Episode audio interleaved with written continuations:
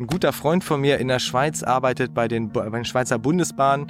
Wir haben da mal Zugriff auf das, dieses Streckennetz genommen und haben mal angeschaut, also die, ähm, die, die Züge müssen ja, wenn die von A nach B fahren, die zahlen ja quasi Miete für die Schienen, über die sie fahren. So Trassennutzungsentgelte. Der ICE von Zürich nach Berlin, der zahlt mehr an Trassennutzungsentgelten, als der Flieger in Tegel an Landegebühren bezahlt. Ähm, und das sind einfach politische Entscheidungen. Das sind politische Entscheidungen, die natürlich dazu führen, dass äh, wenn ich einigermaßen rechnen kann und diese 540 Euro gegen die 160 Euro stelle, äh, dass ich da relativ schnell, wenn ich nicht ein sehr großes ökologisches Gewissen mitbringe und wann immer es geht in diesen Nachtzug steige, ähm, äh, dass ich dann doch sehr schnell im Flieger sitze. Ich glaube, dass ein, ein großes äh, kulturelles Problem, das wir im Moment in Politik haben, dass äh, egal ob ich ja äh, jetzt Koalitionsausschüsse, ob ich Klimapakete, ob ich Koalitionsverhandlungen anschaue, es ist völlig klar, die gehen da immer mit unterschiedlichen Positionen rein. Und ich weiß auch, dass äh, viele Sozialdemokraten da klimapolitisch mit äh, sehr viel ambitionierteren Positionen, zum Beispiel da letztes Jahr im Sommer in diese Verhandlungen des Klimakabinetts reingegangen sind, mit deutlich weniger rausgegangen sind und dann danach trotzdem alles, äh, alles schön reden. Und ich glaube, dass wir damit die Menschen im Land verarschen. Die sehen doch, was da passiert.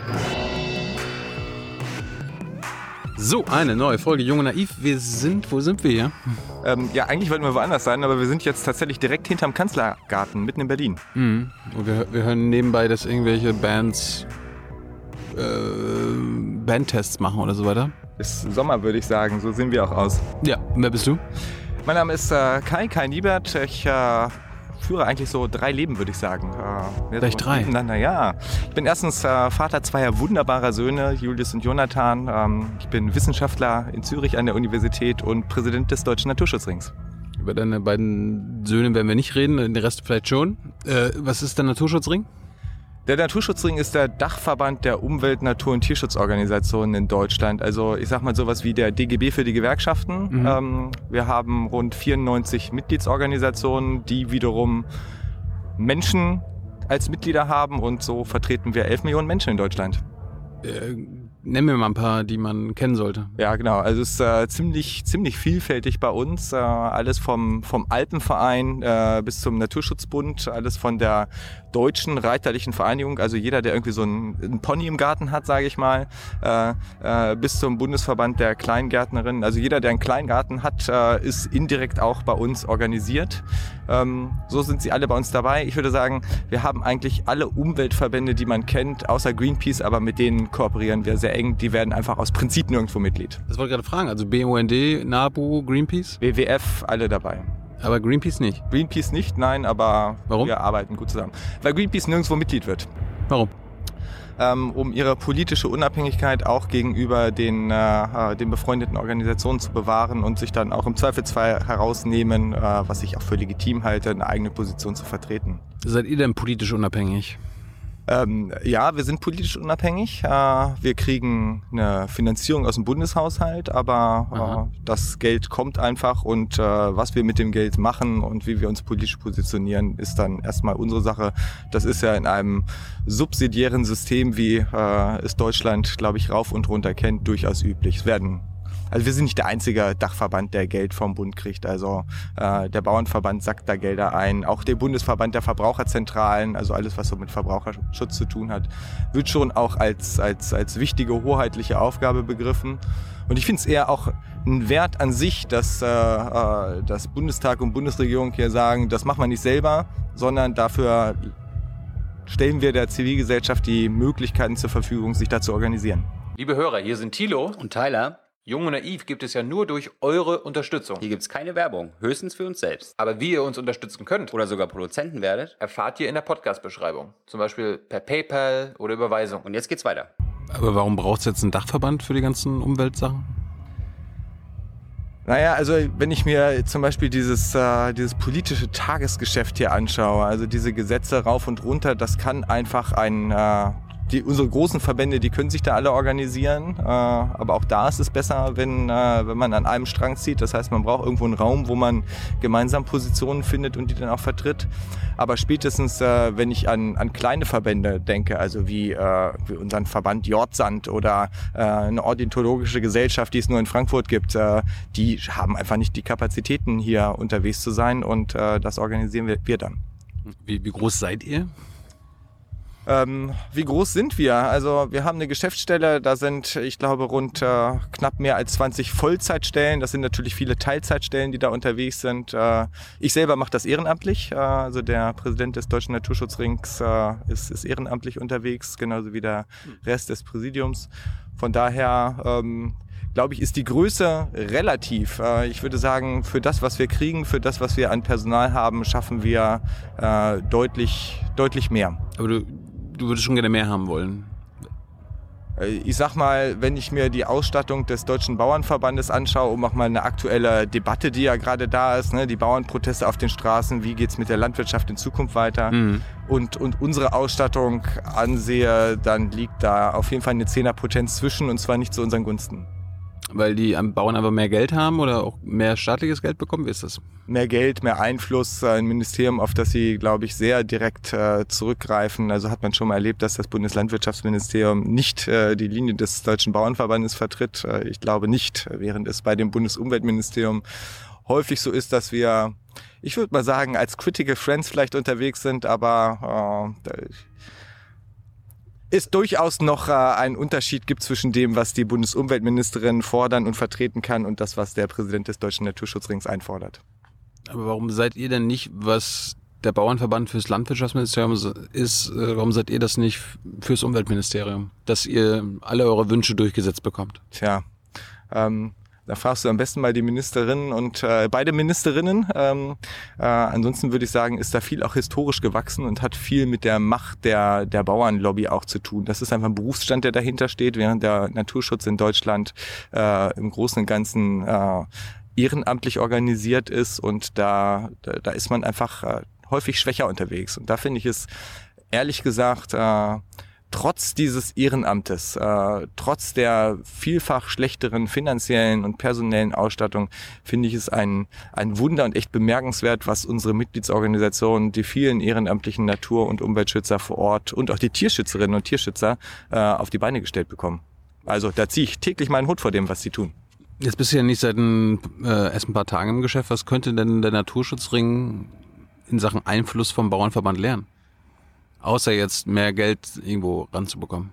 Ähm, ich sag's mal so, ich bin, äh, wann bin ich gewählt worden? Ich bin 2015 äh, gewählt worden und äh, was da so insgesamt meine Ziele waren, da können wir nachher nochmal drauf eingehen, aber ein Punkt, äh, der, der stark damit zusammenhängt, was du da sagst, ist, oder da, mit deiner Frage zusammenhängt, ist, ähm, ich wollte immer, dass äh, in einer bestimmten Art und Weise die, die Umweltverbände BDI-Qualitäten erreichen. Hm. Ähm, also selten, aber ab und an mal haben wir dann doch mal ein Gespräch mit der Bundeskanzlerin äh, und äh, wir hatten es in der Vergangenheit leider viel zu häufig, dass wenn da fünf Verbände eingeladen waren aus äh, meinen Mitgliedsorganisationen, dass da fünf verschiedene Positionen äh, vorgetragen wurden und äh, da sind wir in den letzten fünf Jahren deutlich besser geworden, äh, uns tatsächlich zusammenzuraufen und auf eine Position zu einigen.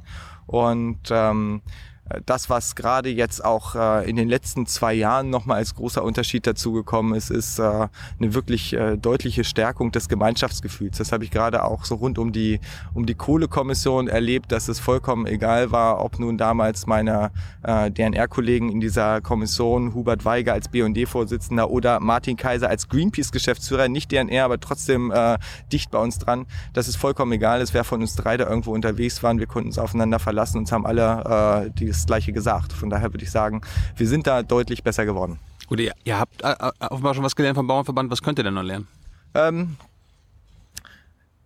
Vielleicht Ich, müssen wir auf die Kacke hauen und so? Ja, äh, ich sag mal, uns äh, fehlen vielleicht die Trecker, um äh, äh, äh, mit riesigen Trecker-Demos durch Berlin zu ziehen und, und hier Krawall zu machen. Aber wenn ich mir zum Beispiel äh, die Demonstrationen Anfang des Jahres anschaue, jeweils, also hier in Berlin kommt dann immer, gibt's immer so eine Wir haben es satt Demo. Das sind von Jahr zu Jahr mehr Menschen geworden und interessanterweise, und das ist es, glaube ich, wo der Bauernverband eher von uns lernen kann, ist, es sind mehr, immer mehr Bäuerinnen und Bauern, die bei uns mitlaufen und für einen Wandel in der Landwirtschaft eintreten. Also zum Beispiel die Milchbäuerinnen und Milchbauern äh, und neben den ökologischen Bauern, von denen man das sowieso erwartet hätte, dass die bei uns mit dabei sind, äh, laufen bei uns mit, weil die auch sehen, es geht so nicht weiter. Also ähm, was man, glaube ich, äh, ich glaube, dass äh, machtpolitisch der Bauernverband äh, äh, aus der Historie heraus und aus seiner Vernetzung heraus sehr gut aufgestellt ist, aber die haben es verpasst, äh, gesellschaftliche Trends aufzunehmen und äh, tatsächlich ein Gespür dafür zu bekommen, wo, wo, wo, wa- was wollen die Bürgerinnen und Bürger, was will der Konsument, die Konsumentin und was wollen auch ihre Mitglieder, ähm, so dass es da gerade so ein Auseinanderdriften gibt, wo ich sagen würde, das sehe ich in meinem Laden nicht. Aber ist der Bauernverband dafür zuständig, was die Bevölkerung will oder was ihre Mitglieder wollen? Naja, Die sollen doch ihre Interessen vertreten. ja, das eine ist ja aber nicht unabhängig vom anderen. Ne? Also äh, es kommt ja darauf an, äh, was die Konsumentin, was der Konsument kauft und das hat natürlich Auswirkungen darauf, äh, was Landwirte und Landwirte produzieren und damit auch, wofür der Bauernverband eigentlich eintreten müsste. Wenn ich mir zum Beispiel anschaue, wie, wie sich da nach wie vor an vielen Stellen äh, äh, stark gegen eine Ökologisierung der Landwirtschaft gewährt wird und wir auf der anderen Seite äh, Bioprodukte äh, importieren. Also ist doch irre, dass wir irgendwie Biokartoffeln aus Ägypten importieren müssen, äh, äh, um hier den Markt äh, tatsächlich auch gesättigt zu bekommen. Da würde ich sagen, macht euch mal ran. Warum wehren die sich dagegen? Aus deiner Sicht? Aus meiner Sicht, tja, vielleicht äh, lädst du den Präsidenten des Bauernverbandes da mal ein. Ähm, wir stehen ja jetzt gerade am Anfang einer, einer neuen Kommission mal wieder, die Zukunftskommission Landwirtschaft. Äh, Da werden wir das sicherlich miteinander aushandeln und äh, vielleicht fragst du mich das in einem Dreivierteljahr nochmal, dann kann ich dir auch eine dezidierte Antwort darauf geben. Aber du hast wahrscheinlich schon mal mit dem Bauernverbandschef da geredet. Wie, wie gehen die mit euch um? Belächeln die euch? Finden die euch nervig? Oder? Ah, ich glaube, dass auf der einen Seite sie schon merken, dass, äh, dass da was passiert, dass ein großer Druck in der Gesellschaft ist, sonst gäbe es diese Proteste nicht. Ähm, von daher äh, glaube ich schon, dass sie uns mittlerweile ernst nehmen, aber die Debatten äh, finden alles andere als auf Augenhöhe statt, äh, schon alleine und dann sind wir wieder bei Ressourcen. Also wenn ich da ehrenamtlich auflaufe und er als gut bezahlter Präsident des Bauernverbandes aufläuft, dann stehen dann natürlich ganz andere, auch, äh, auch schon zeitliche Möglichkeiten hinter, sich da einzubringen, jenseits der Stäbe, die einem irgendwas vorbereiten. Aber was spricht denn dagegen, dass du Geld bekommst und dass ihr noch 20 andere Leute habt, die hochbezahlt sind und quasi, dass ihr so waffengleich habt, ha- Waffengleichheit habt mit dem Bauernverband? Ähm, ja, würde ich äh, mir durchaus wünschen und ist, glaube ich, auch eines der, eine der großen Aufgaben, vor denen wir Braucht ihr stehen. mehr Spenden oder muss der Bundestag euch mehr Geld geben? Ähm, äh, ja, wir haben tatsächlich, äh, wir haben jetzt schon mal vor, äh, vor, vor drei Jahren ein ein bisschen mehr Geld bekommen. Äh, das ist kein Geheimnis, kann jeder nachlesen im Bundeshaushalt. Der Deutsche Naturschutzring äh, kriegt 1,8 Millionen Euro äh, Pro Jahr. Das ist pro Jahr ganz genau.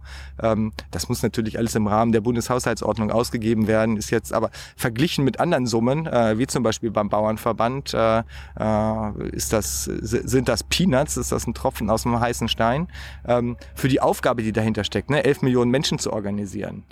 Ähm, ich glaube, dass äh, der, da steckt da noch eine kultureller, kulturelle Frage hinter. Also dadurch, dass der, äh, äh, dass der Naturschutz in Deutschland so ehrenamtlich strukturiert ist, erwartet man das auch, dass das bis in die Spitze hinein ehrenamtlich strukturiert ist. Und ich glaube, dass das was ist, wo man äh, durchaus noch hinzulernen kann, denn ähm, ich sag's mal so, die Präsidenten vor mir waren in der Regel äh, honorige, wohlverdiente Kämpfer im Umwelt- und Naturschutz im Ruhestand. Vor mir war es ein ehemaliger Präsident des Bundesamtes für Naturschutz äh, äh, zum Beispiel. Ähm, und äh, ich, ich kann das nur machen, weil meine Universität äh, erstens mit viel gutem Willen dabei ist und mich das machen lässt und weil dann natürlich auch eine Menge an Selbstausbeutung dabei ist.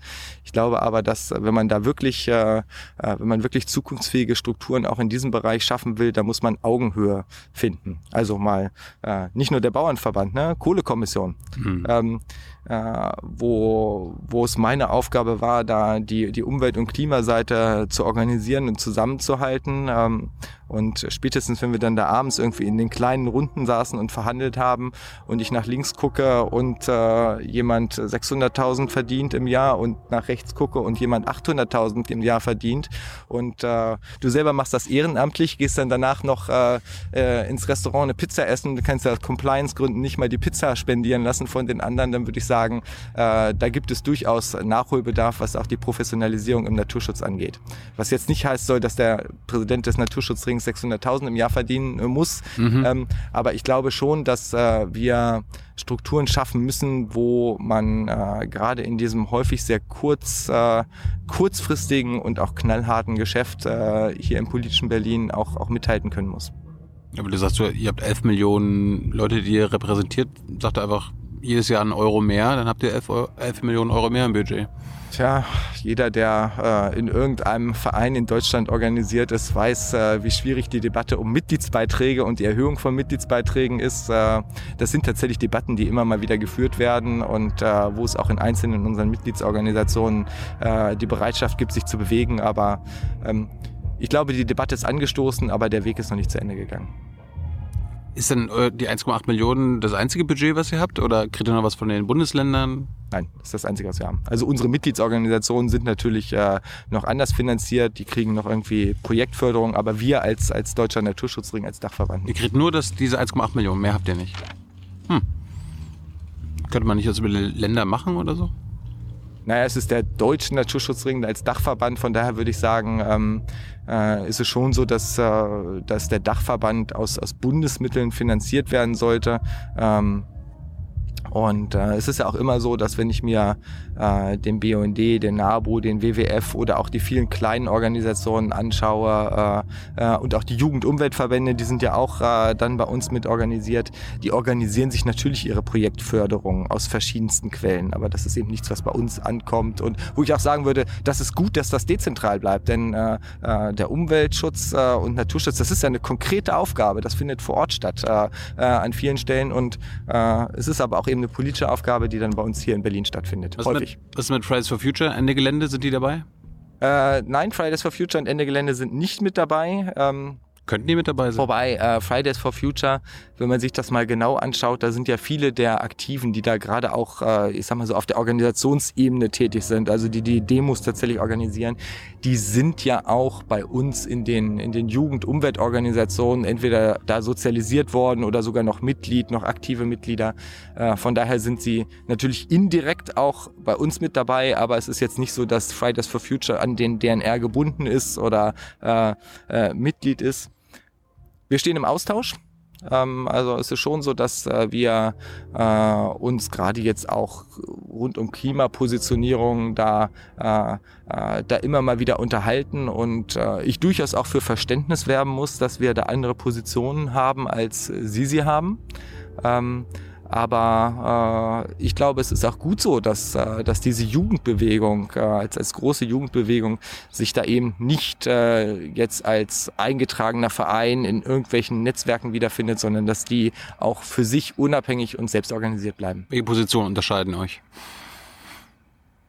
Ja, ich sehe gerade, also die, es, es geht gerade bei den Fridays for Future intensiv darum, was, äh, was fordert man eigentlich für Europa und ähm, äh, ich habe gerade eine Positionierung gesehen, ähm, äh, 80 Prozent, äh, minus 80 Prozent CO2 bis 2030 und netto null 2035. Ähm, äh, unsere Orga hm? Warum nicht? Ja, warum nicht? Ich, äh, wenn das geht, bin ich sofort dabei. Bin ich sofort dabei, überhaupt keine Frage. Ähm, Äh, und es braucht auch diese, diese, diese radikalen Positionen, diese Treiber. Ähm, unsere Organisation, das ist, äh, äh das ist, glaube ich, auch das, was mich in, den, in, äh, in diese Position gebracht hat, ist, äh, dass ich eben als Wissenschaftler äh, sehr evidenzbasiert unterwegs bin. Das heißt, ich will wissen, was für Studien gibt es, was ist die Datenlage, wie kommt man dahin. Und äh, wir haben durchaus verschiedenste äh, Studien mal anstellen lassen in unseren Mitgliedsorganisationen. Ähm, was heißt denn dieses, äh, den Klimawandel auf 1,5 Grad begrenzen, wo müsste Europa da stehen? Und äh, wir wissen, äh, also Altmaier hat sich gerade zu äh, minus 55 Prozent CO2 für 2030 äh, positioniert. Äh, ich glaube, die Linie der Bundesregierung ist 50 bis 55. Ähm, 1,5 Grad bräuchte minus 65 Prozent und das ist auch unsere Positionierung. Äh, es ist gut, wenn es Leute gibt, die da noch drüber hinausgehen, weil auch diese 1,5 Grad, das sind ja immer, wenn man sich diese wissenschaftlichen Modelle anschaut, das ist ja, ähm, da wird ja immer mit Wahrscheinlichkeiten gearbeitet, ne? wie viel CO2-Einsparung Erfahrungen haben, wie viel Prozent Wahrscheinlichkeit, dass es bei 1,5 Grad liegt. Und wir sind eben bei diesen äh, von, von Instituten errechneten minus 65 Prozent für 1,5 Grad. Das halte ich für vertretbar. Ähm, wohl gleich, äh, wenn ich sehe, dass äh, allein schon jetzt spätestens mit dem Brexit ähm, äh, die Klimaschutzanstrengungen in Europa durchaus noch ambitionierter werden müssen, weil äh, die Engländer eben an vielen Stellen weiter waren als der Rest Europa und die Berechnung, das jetzt eben rausfällt aus der Rechnung. Wenn ich dann sehe, dass schon minus 50 bis minus 55 Prozent einen europaweiten Kohleausstieg bis 2030 bedeuten, ähm, dann ist minus 65 Prozent weiterhin richtig. Aber mir wird schwindelig, wenn ich daran denke, wie die gesellschaftliche Debatte dazu aussehen könnte. Ähm, und trotzdem äh, müssen wir sie fordern und trotzdem müssen natürlich auch die Fridays for Future dann noch einen Schritt weitergehen. Gibt es eine andere Position, die euch unterscheiden? Wollt ihr auch System Change? Ähm, äh, es kommt ja immer darauf an, was für ein System Change. Ne? Mhm. Also ähm, es lässt sich immer leicht herbeisagen, äh, System Change statt Climate Change. Seid ihr äh, kapitalismuskritisch? Ähm, äh, das ist sehr unterschiedlich. Ähm, also wenn ich sage, ich habe vorhin gesagt, wir sind sehr heterogen, ne? mhm. ne? also wir haben durchaus eher, ich sag mal, das muss ich aufpassen, einzelnen Mitgliedsorganisationen nicht Unrecht zu tun, weil die Menschen dort sicherlich in den Organisationen auch sehr unterschiedlich sind, aber sowas wie eine reiterliche Vereinigung, wo viele Menschen, äh, die eben auch nicht nur die Ponys, sondern so richtige Pferde äh, haben, die auch ein bisschen mehr Geld haben, um diese richtigen Pferde hm. äh, zu Hause oder an irgendwelchen Stellen zu haben. Ja, ja ähm, äh, dann würde ich sagen, also wir haben schon eher konservativere und eher progressivere äh, Verbände in unseren Reihen.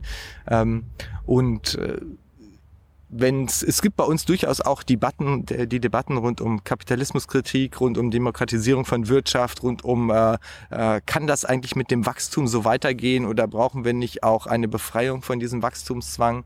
Äh, das sind dann Debatten, die eben häufig nicht von allen Verbänden, sondern von einem Teil Verbänden äh, der, der Verbände bei uns geführt werden und die dann auch als dieser Teil mit ihren Positionierungen rausgehen. Du, du musst dich dann da raushalten, weil es ja keine gemeinsame Linie gibt oder hast du dann auch als Präsident oder als Kai Niebert persönlich eine Meinung? Ähm, Kai Niebert hat äh, häufig persönlich eine Meinung, aber muss natürlich schauen, wie sich das äh, in den Beschlüssen des Deutschen Naturschutzrings, also sowas wie, wie Satzung, Grundsatzprogramm oder auch Beschlüssen von Mitgliederversammlungen oder auch Positionierung, äh, die, die irgendwie so zwischendurch mal getroffen wurden, wie, das, wie sich das abdeckt.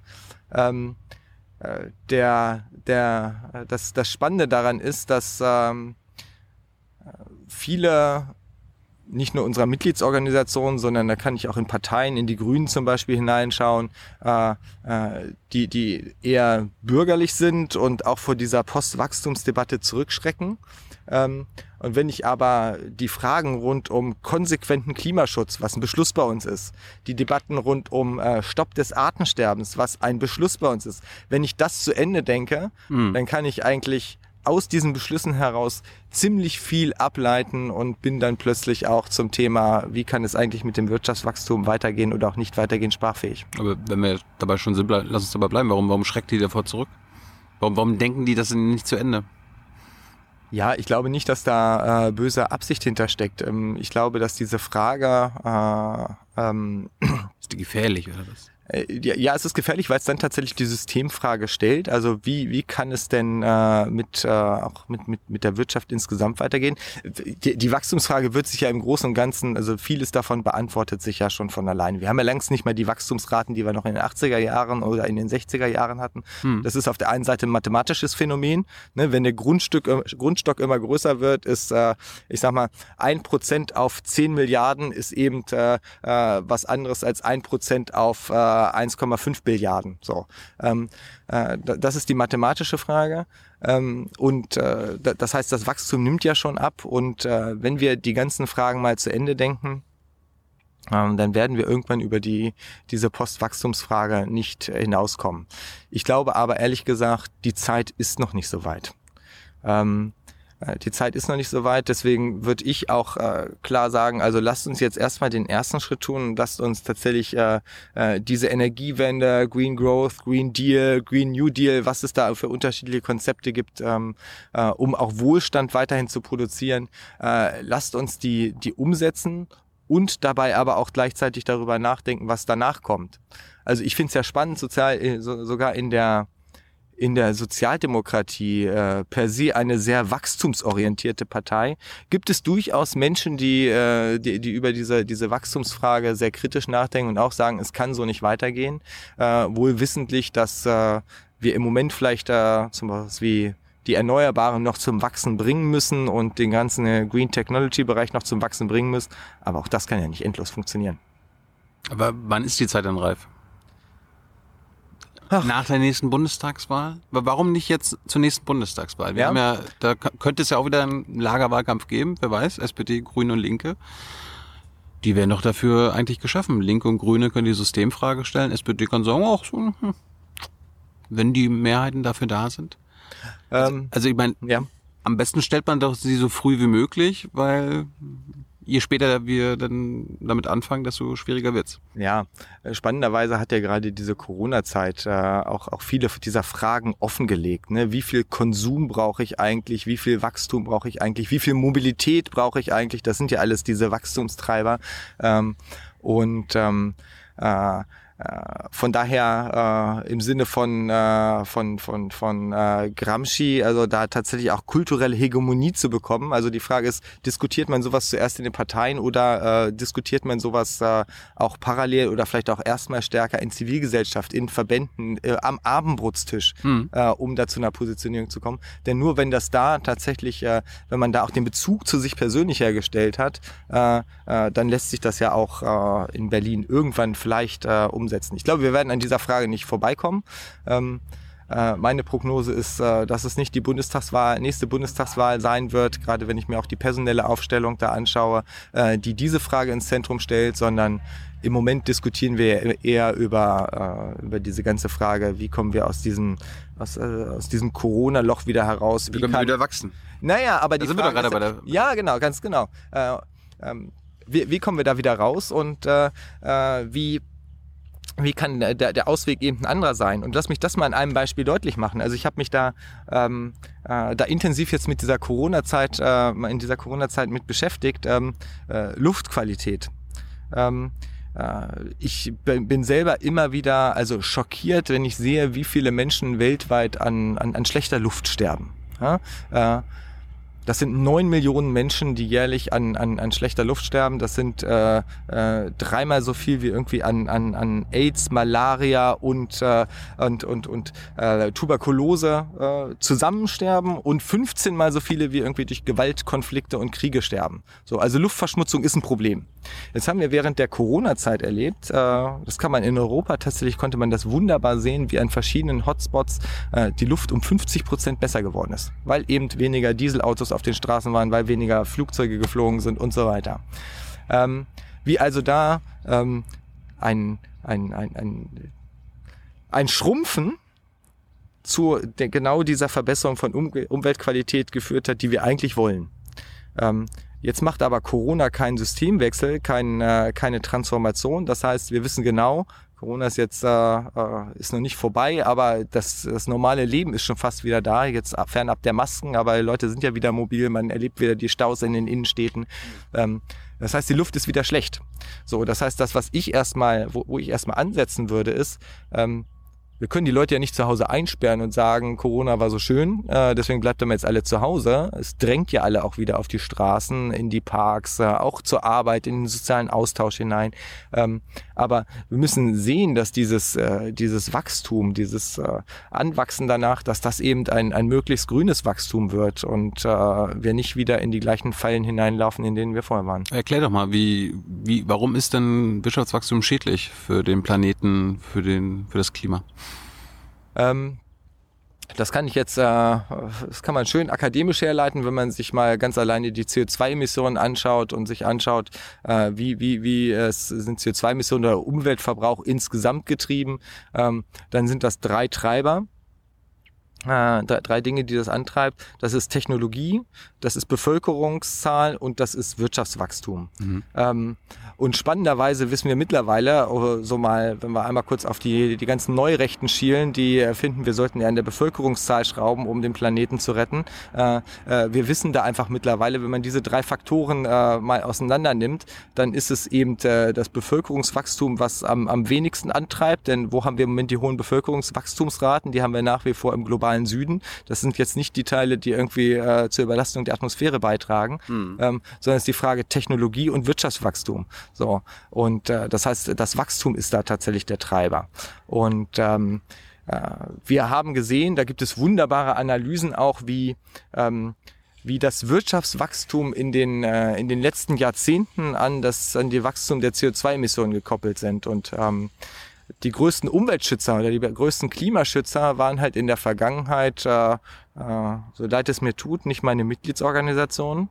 Ähm, hm sondern war äh, Lehman, die damals äh, äh, zur Finanzkrise geführt haben, war der Zusammenbruch der Sowjetunion ähm, und war in den 70er Jahren die Ölkrise, nämlich äh, wann immer wir Wirtschaftskrisen hatten, ist dann auch erstmal äh, sind die CO2-Emissionen äh, gesunken oder zumindest stagniert, so wie wir es eben jetzt auch äh, dieses Jahr gesehen haben.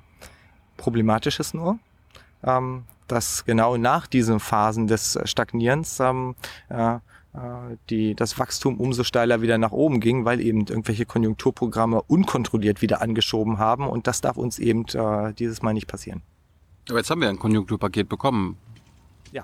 Ist das jetzt besser als die davor? Ich bin weit davon oder, entfernt, oder, dieses oder glaubst du auch, dass die CO2-Emissionen dadurch auch wieder steigen werden? Ähm, ich meine, sie wollen den Konsum ankurbeln, sie wollen wieder, dass die Wirtschaft wächst. Ja, genau, aber immerhin ein Drittel dieser äh, der Finanzen, die da eingestellt wurden, die Mittel, die zur Verfügung gestellt wurden, äh, sind sind für den grünen Bereich vorgesehen, also sind für Klimaschutz vorgesehen. Ähm, von daher würde ich schon sagen, äh, das ist jetzt nichts, was uns sehr erreichen unserer Klima, was uns die, unsere Klimaziele erreichen lässt aber es ist was, was uns diesen, dem Erreichen der Klimaziele etwas näher bringt. Äh, das heißt, wir haben da noch einen weiten, weiten Weg vor uns, aber ähm, zumindest Teile der Regierung scheinen verstanden zu haben. Und besonders spannend fand ich äh, eher so die Aussagen rund um dieses Konjunkturpaket. Ähm, als nämlich völlig klar war, ich glaube, äh, der Vizekanzler hat es auch gesagt und ich habe es auch aus dem Umweltministerium gehört, es war klar, da müssen jetzt Maßnahmen her, die die Wirtschaft wieder anschieben. Und äh, da werden nur auch nur Umweltmaßnahmen drin umsetzbar sein, die tatsächlich auch sich da positiv auswirken. Ähm, wir haben ganz viele Dinge, die im Umweltbereich passieren müssen, die jetzt nicht direkt Einfluss auf Wirtschaftswachstum haben. Ähm, also Ausweisung von Schutzgebieten zum Beispiel. Ähm, äh, und da gab es schon die Aussage äh, äh, von Olaf Scholz, dass der nächste Bundeshaushalt einen starken umwelt- und klimapolitischen Akzent haben soll. Ich denke, äh, gerade jetzt, wo er auch noch Größeres vorhat, sollten wir ihn da beim Wort nehmen. Ist denn irgendwas in, jetzt in diesem äh, Konjunkturpaket drinne, was ihr komplett ablehnt, was ihr scheiße findet? Naja, also ähm, die äh, pauschale Absenkung der Mehrwertsteuer ist natürlich jetzt nicht äh, das Umweltinstrument quasi. Wir wissen alle, dass wir äh, häufig einen Überkonsum haben. Ähm, äh, der ja auch häufig eher so ein, so ein Kompensationskonsum ist. Ne? Äh, es geht mir schlecht, weil ich so viel arbeite, also muss ich mir irgendwie äh, neues Kleid, ein neues Auto, ein neues irgendwas kaufen, um äh, mhm. äh, meinen sozialen Status wiederherzustellen. Ähm, das ist eine ganz andere Frage. Warum ist das so?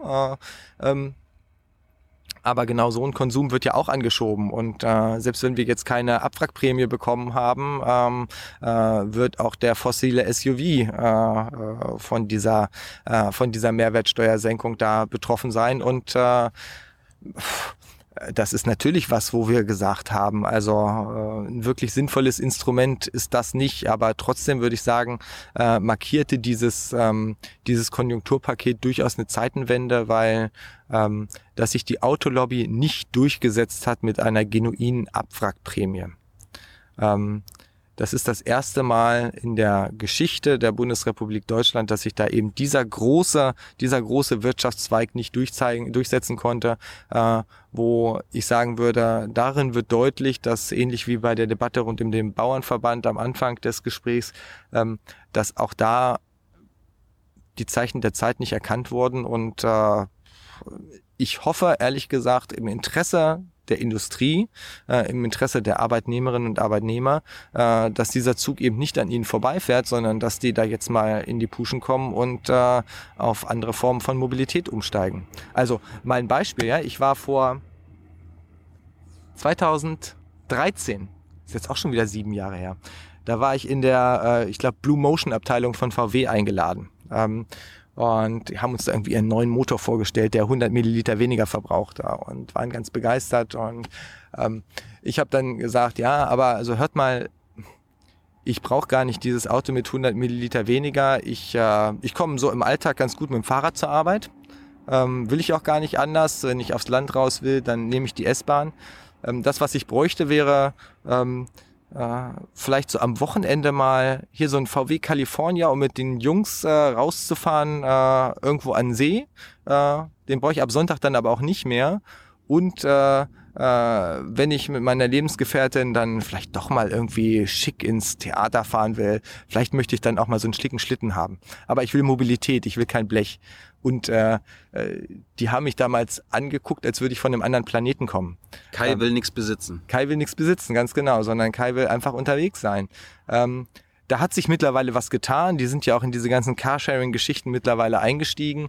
Äh, die haben auch dazu gelernt, aber da sieht man, wie weit der Weg dieser, dieser, dieser großen fossil getriebenen Konzerne äh, ist, tatsächlich in einer Welt anzukommen, ähm, die, die wirklich nachhaltig ist. Das heißt, du hast jetzt kein SUV gekauft, trotz Mehrwertsteuersenkung. Ich wüsste gar nicht, wo ich mit so einem Ding fahren sollte, ehrlich gesagt, und was ich mit so einem Ding machen sollte, außer im Stau stehen. Also ähm, äh, ich bin passionierter Fahrradfahrer. Äh, in Berlin hier, ich habe äh, also äh, wohne so im Südwesten Berlins äh, und wenn ich hier so ins Regierungsviertel fahre, das sind immer so knapp zwölf Kilometer. Ähm, ich habe, will ich tatsächlich sagen, ich habe ich hab so ein cooles E-Bike. Ähm, Hm. nicht so ein Oma und Opa E-Bike, sondern so eins, was schnell fährt, so 45. Hm. Ähm, jetzt fahre ich keine 45 damit, aber damit kommst du auf so eine Reisegeschwindigkeit von, von 35, 30, 35. Das ist so eine ganz angenehme Geschwindigkeit, ohne dass du danach durchgeschwitzt beim Termin ankommst. Ähm, ich habe vorhin die beiden Jungs er, er, erwähnt, die ich habe. Bei mir ist es halt häufig eng, ne? Die Jungs noch irgendwo äh, unterbringen, organisieren, irgendwas machen und dann schnell äh, ins Ministerium oder wo auch immer hinfahren. Ähm, und äh, äh, das ist für mich tatsächlich dann auch die Zukunft der Mobilität. Und ich fahre an diesen, ich bin gerade hier zum Gespräch mit dir, ich bin gerade an diesen Autoschlangen vorbeigefahren, äh, die ich alle hab stehen lassen. Und wenn du dann mal vergleichst hier bei, bei Google Maps, vergleichst, wie lange brauchst du mit dem Auto in die Stadt, wie lange brauchst du mit dem Fahrrad in die Stadt, ich brauche mit dem Fahrrad in der Regel ein Drittel weniger. Und das geht äh, für alle diejenigen, die sich jetzt fragen, ja, das klappt vielleicht irgendwie, wenn du allein unterwegs bist.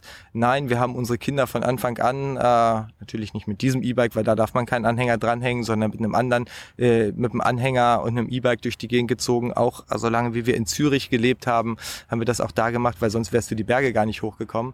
Man kann auch eine Familie mit Kindern, äh, mit E-Bike oder mit Fahrrad und, äh, und Anhänger gut durchs Leben bringen. Was sagst du denn persönlich? Sollte man die Zulassung von SUVs einfach, einfach verbieten zum Beispiel? Oder Ähm. sagen, ab 2025 wird das, wird das nicht mehr zugelassen? Wir können ja gleich nochmal über den, den, den, Den, den Benziner an sich, genau, ja, ja, genau. Aber SUV ist ja, SUV, das ist also die, diese, diese Panzer, die da durch die Gegend fahren, wo, also wenn ich meinen Kleinen sehe, ja, Julius sechs Jahre, wenn der irgendwie da vor so einem äh, äh, äh, Range Rover oder sonst was steht und kaum über die Motorhaube rüber gucken kann, dann würde ich sagen, äh, das sind tatsächlich mehr Kampfwerkzeuge als Fahr Fahrzeuge. Ähm, äh, und äh, ich sehe dafür keine Berechtigung. Ob man sie jetzt verbieten muss, äh, ist das eine. Aber das, was ich ja sehe, ist, diese Autos sind immer breiter geworden. Ähm, jetzt gibt es einzige Kommunen, in, einzelne Kommunen in Deutschland, die die Gehwege ver verschmälern, damit die Parkplätze breiter werden, um diese Autos unterzubringen. Und das würde ich sagen, ist genau das falsche Zeichen. Das geht eben nicht. Oder wenn ich mir auf der anderen Seite anschaue, ähm, also insgesamt Automobilität, ja, das ist ja, da fasst man sich vor den Kopf. Ähm, mal ein Beispiel. Ähm, äh, in, hier so ein, so, ein, so ein normaler Parkplatz. Ja, so ein normaler Parkplatz in Berlin. Ich habe mir neulich mal die Zahlen rausgesucht. Die Einrichtung eines Parkplatzes hier so bei, bei dir vor der Tür zu Hause kostet 1500 Euro und die Unterhaltung kostet 200 Euro im Jahr. So. Ähm, genau, also das Land, ne, das bezahlt ja dann sowas. Und das wird sicherlich in Hannover, in Stuttgart, in München wird das nichts anderes kosten. So. Ähm, äh, äh, allein die Unterhaltung kostet 200 Euro im Jahr. Und äh, so ein, so ein Anwohnerparkausweis kriegst du aber für 20,80 Euro für zwei Jahre. Und da stellt man sich doch die Frage, also warum soll, soll ich als Kai, der mit dem Fahrrad durch die Gegend fährt, warum muss ich diesen SUV-Fahrern und nicht nur den SUV-Fahrern da ihren Parkplatz vor der Tür finanzieren mit meinen Steuern? Äh, da, da läuft was falsch. So. Das heißt, wir haben im Moment massive Fehlsteuerung und ich würde sagen, wenn wir erstmal diese Fehlsteuerung rausnehmen würden, ähm, jenseits der ganzen Frage Ordnungsrecht und Verbote, ähm, wenn wir diese ganzen Fehlsteuerungen rausnehmen würden, dann, dann würden wir da schon einen großen Schritt weiterkommen. Also ähm, wer wäre dafür zuständig? ich glaube, äh, naja, hier, also Parkgebühren könnte zum Beispiel das Land Berlin einfach anheben, wäre überhaupt kein Problem. Also äh, äh, und woanders, ne, in Hannover ist es dann äh, die Stadt Hannover, die das könnte. Ähm, äh, und es gibt ja andere Beispiele. Also in Amsterdam kostet ein Anwohnerparkausweis, äh, ich glaube, 530 Euro äh, und in, in Stockholm bezahlst du sogar 800 und Euro. Und ich glaube, dass ziemlich viele Leute, die mal so sporadisch in ihr Auto steigen, sich schon überlegen würden, brauche ich das Ding da eigentlich wirklich, wenn mich alleine das Rumstehen da noch 800 Euro am Tag kostet. Habt ihr denn eine Position zum Verbrennerausstieg? Ähm, äh, es gibt verschiedene Positionen in unseren Verbänden. So die äh, äh, die geeinte Position ist spätestens 2035 darf kein neuer mehr zugelassen werden. Es gibt äh, ja es gibt einzelne die Verbände, die da durchaus auch auf 2030 äh, gehen. Ähm, und ich würde auch sagen, also ich als Kai würde sagen, ey, wenn man sich die, die Innovationszyklen in den, äh, bei, bei den Fahrzeugen anschaut, dann so ein neuer Motor, ich glaube alle acht Jahre. Und wir haben, ich habe mich äh, neulich mit dem, äh, mit, mit jemandem aus dem IG Metall Vorstand unterhalten und die haben gesagt, ja, jetzt so 22 und dann so Ende der 20er Jahre kommen die neuen Motoren. Ähm, würde ich sagen, also jetzt schleunigst umsteigen und spätestens Ende der 20er Jahre muss ein Elektromotor sein, dann, äh, dann seid ihr auch zukunftsfähig. Von daher würde ich sagen, also das schafft man in den, äh, in, den, in, in, in den Betrieben, wenn man da wirklich ambitioniert rangeht. Aber da braucht es dann tatsächlich auch heute den politischen Mut zu sagen, ab 2030 wird kein fossiler Ver- Verbrenner mehr zugelassen, neu zugelassen. Darum geht's ja. Hm. Ähm, äh, und äh, weil, weil auch da äh, die, auch die brauchen ja die, die, die, die, die Planungszeiträume, ne? Weil ich jetzt irgendwie eine Produktionsstraße für einen neuen effizienten Diesel aufsetze, habe ich 2029 ein Problem. Wenn ich jetzt schon weiß, irgendwie 2029 mh, äh, sollte ich bei Elektro angekommen sein, dann weiß ich, wo ich hin muss. Ich meine, wenn ich mir so vorstelle, mir im Dezember 2029 noch einen Diesel zu kaufen, kann ich damit ja auch noch 20 Jahre fahren. Und eigentlich müsste der Verkehr doch klimaneutral sein äh, in 2049. Ja, witzigerweise, also ich glaube, das wird sich alles viel schneller erledigen, denn spätestens, wenn wir das Signal haben, 2030 äh, wird kein Verbrenner mehr zugelassen, dann wird ja auch die Infrastruktur schnell wegbrechen. Ne? Also wer wird denn noch äh, eine Tankstelle irgendwie äh, betreiben Mhm. wollen, wenn ich genau weiß, das werden immer weniger und äh, ich kriege da meine Einnahmen nicht mehr. Ähm, das heißt, sobald die Infrastruktur da umgebaut wird, also das als eine Frage. Und dann die andere Frage ist ja, gerade was die Verbrenner angeht. Ähm, wir haben diese, diese große Debatte um Fahrverbote in, in den Innenstädten aufgrund der Luftqualität, wo wir dann auch wieder beim Thema von vorhin wären. Ähm, an vielen Stellen werden wir gar nicht umhin kommen, äh, äh, diese Fahrverbote auszusprechen, weil sich anders die Luftqualität gar nicht verbessern lässt. Und äh, äh, von daher wird sich da jeder schon genau überlegen, äh, wo der Weg, äh, wie der Weg aussieht.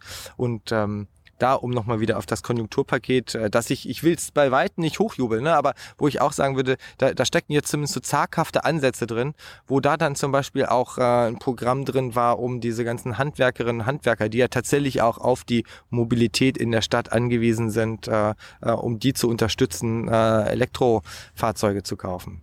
Ähm, auch da gibt's übrigens mittlerweile spannende Lösungen. Also ähm, mein Bruder ist Handwerker, mein Bruder ist Heizungsmonteur, hat gerade die Firma seines, ja, ich kann nicht sagen seines Chefs, seines Ex-Chefs übernommen. Ähm, und der erzählte mir neulich auch, dass er irgendwie seinen Werkzeugkasten hinten aufs Fahrrad gepackt hat und zum Kunden gefahren ist, um zu reparieren. Ähm, erstens, weil er schneller ist und zweitens, weil sein Auto kaputt war und dadurch auch gemerkt hat, es funktioniert. Hm. Habt ihr einen Dienstwagen bei euch? Ein Dienstfahrrad, das ist mein Fahrrad, genau. Ja, aber deine, es, es gibt auch Menschen, die beim Naturschutzring arbeiten, Geld bekommen. Bekommen die einen Dienstwagen? Nein, nein. Okay, ich, sonst hätte ich nach Verbrenner gefragt oder so. Nein, sowas haben wir nicht. Äh, ähm, das Fahrrad, was ich habe, ich habe tatsächlich, ähm, äh, als ich, als ich, als ich damals äh, beim, beim Bundestag die äh, der, der DNR, du warst vorhin bei Finanzen, ne? Mhm. also ich habe gesagt, wir haben jetzt 1,8 Millionen, wir haben jahrzehntelang haben wir 300.000 Euro gekriegt, ja, und äh, das war so eins, eins das erste, dass ich gesagt habe, wir müssen da mal ran und äh, tatsächlich die Erhöhung daraus gehandelt habe, habe ich gesagt, ich hätte gerne einen Dienstwagen mit Chauffeur, aber ein Tandem wollte mir keiner bezahlen, Mit wem hast du das verhandelt? ähm, mit meinem, äh, mit unserem Geschäftsführer. Nee, ich meine, äh, mit Ach so, hast- verhandelt. Äh, wegen Geld. Ja, mit Geld. Schäuble war das, oder was? Na, spannend, spannend, spannend. Also ähm, ich glaube, äh, ich setze da mal ein bisschen früher an. Ähm, es wurde schon immer versucht, äh, tatsächlich den, den Naturschutzring da auf, auf äh, stabilere Beine zu stellen. Man ist immer zum Umweltausschuss gelaufen. Ähm, und als ich kandidiert habe als, als Präsident des Naturschutzrings, habe ich gesagt, also mein Ansatz ist es, dass Umwelt-, Natur- und Tierschutzpolitik in Deutschland Gesellschaftspolitik sein muss. Und ähm, ich bin zum Finanzausschuss gelaufen und habe dort mit denen über die vor uns liegenden Transformationsaufgaben geredet und mit denen darüber diskutiert, ob sie äh, äh, 94 Verbände haben wollen, die zu ihnen kommen, mit ihnen verhandeln oder ob sie jemanden haben wollen, der versucht, da für ihnen schon mal ein bisschen zu bündeln und äh, damit auch äh, von allen Seiten die Verhandlungen zu vereinfachen und äh, das schien als Argument durchaus funktioniert zu haben. Das heißt, der Umweltausschuss hat das genehmigt. Oder nee, der. Finanzausschuss.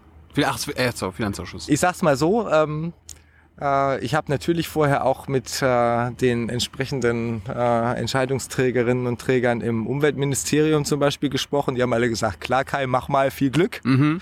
Und äh, ich habe mir jetzt eine Kiste Bier gewonnen.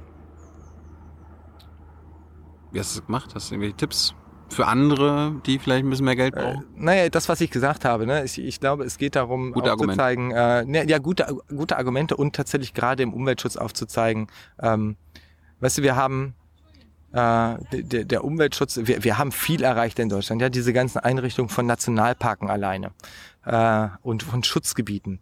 Und trotzdem sehen wir, wie äh, die Artenvielfalt äh, äh, weiter runtergeht und wie der Klimawandel weiter ansteigt. Und das sehen wir eben, weil die Entscheidungen, äh, die werden eben nicht in diesen Schutzgebieten getroffen, sondern die Entscheidungen, äh, damit sind wir wieder bei der Wirtschaft und beim System, werden an anderer Stelle getroffen. Und äh, äh, von daher habe ich immer gesagt, lasst uns äh, das nicht jetzt irgendwie als, als sektoralen Umweltschutz und Naturschutz begreifen, sondern lasst uns das gesellschaftspolitisch sehen. Nur dann wird da ein Schuh draus. Also ähm, und da gibt es auch durchaus ja gute Argumente für. Wenn ich mir, wenn ich mir angucke, also in Deutschland, wir haben 57 Milliarden umweltschädliche Subventionen, die jedes Jahr ausgeschüttet werden.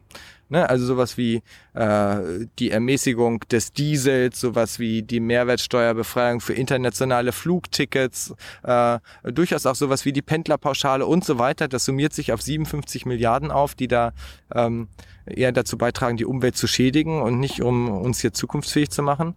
Ähm, äh, Svenja Schulze hat, ich glaube, einen Haushalt von 4 Milliarden Euro. Mhm. Ähm, das ist äh, bei aller Wertschätzung äh, ist es schön, ins Ministerium zu fahren und äh, da Workshops zu machen und zu diskutieren. Die Entscheidungen werden an anderer Stelle getroffen.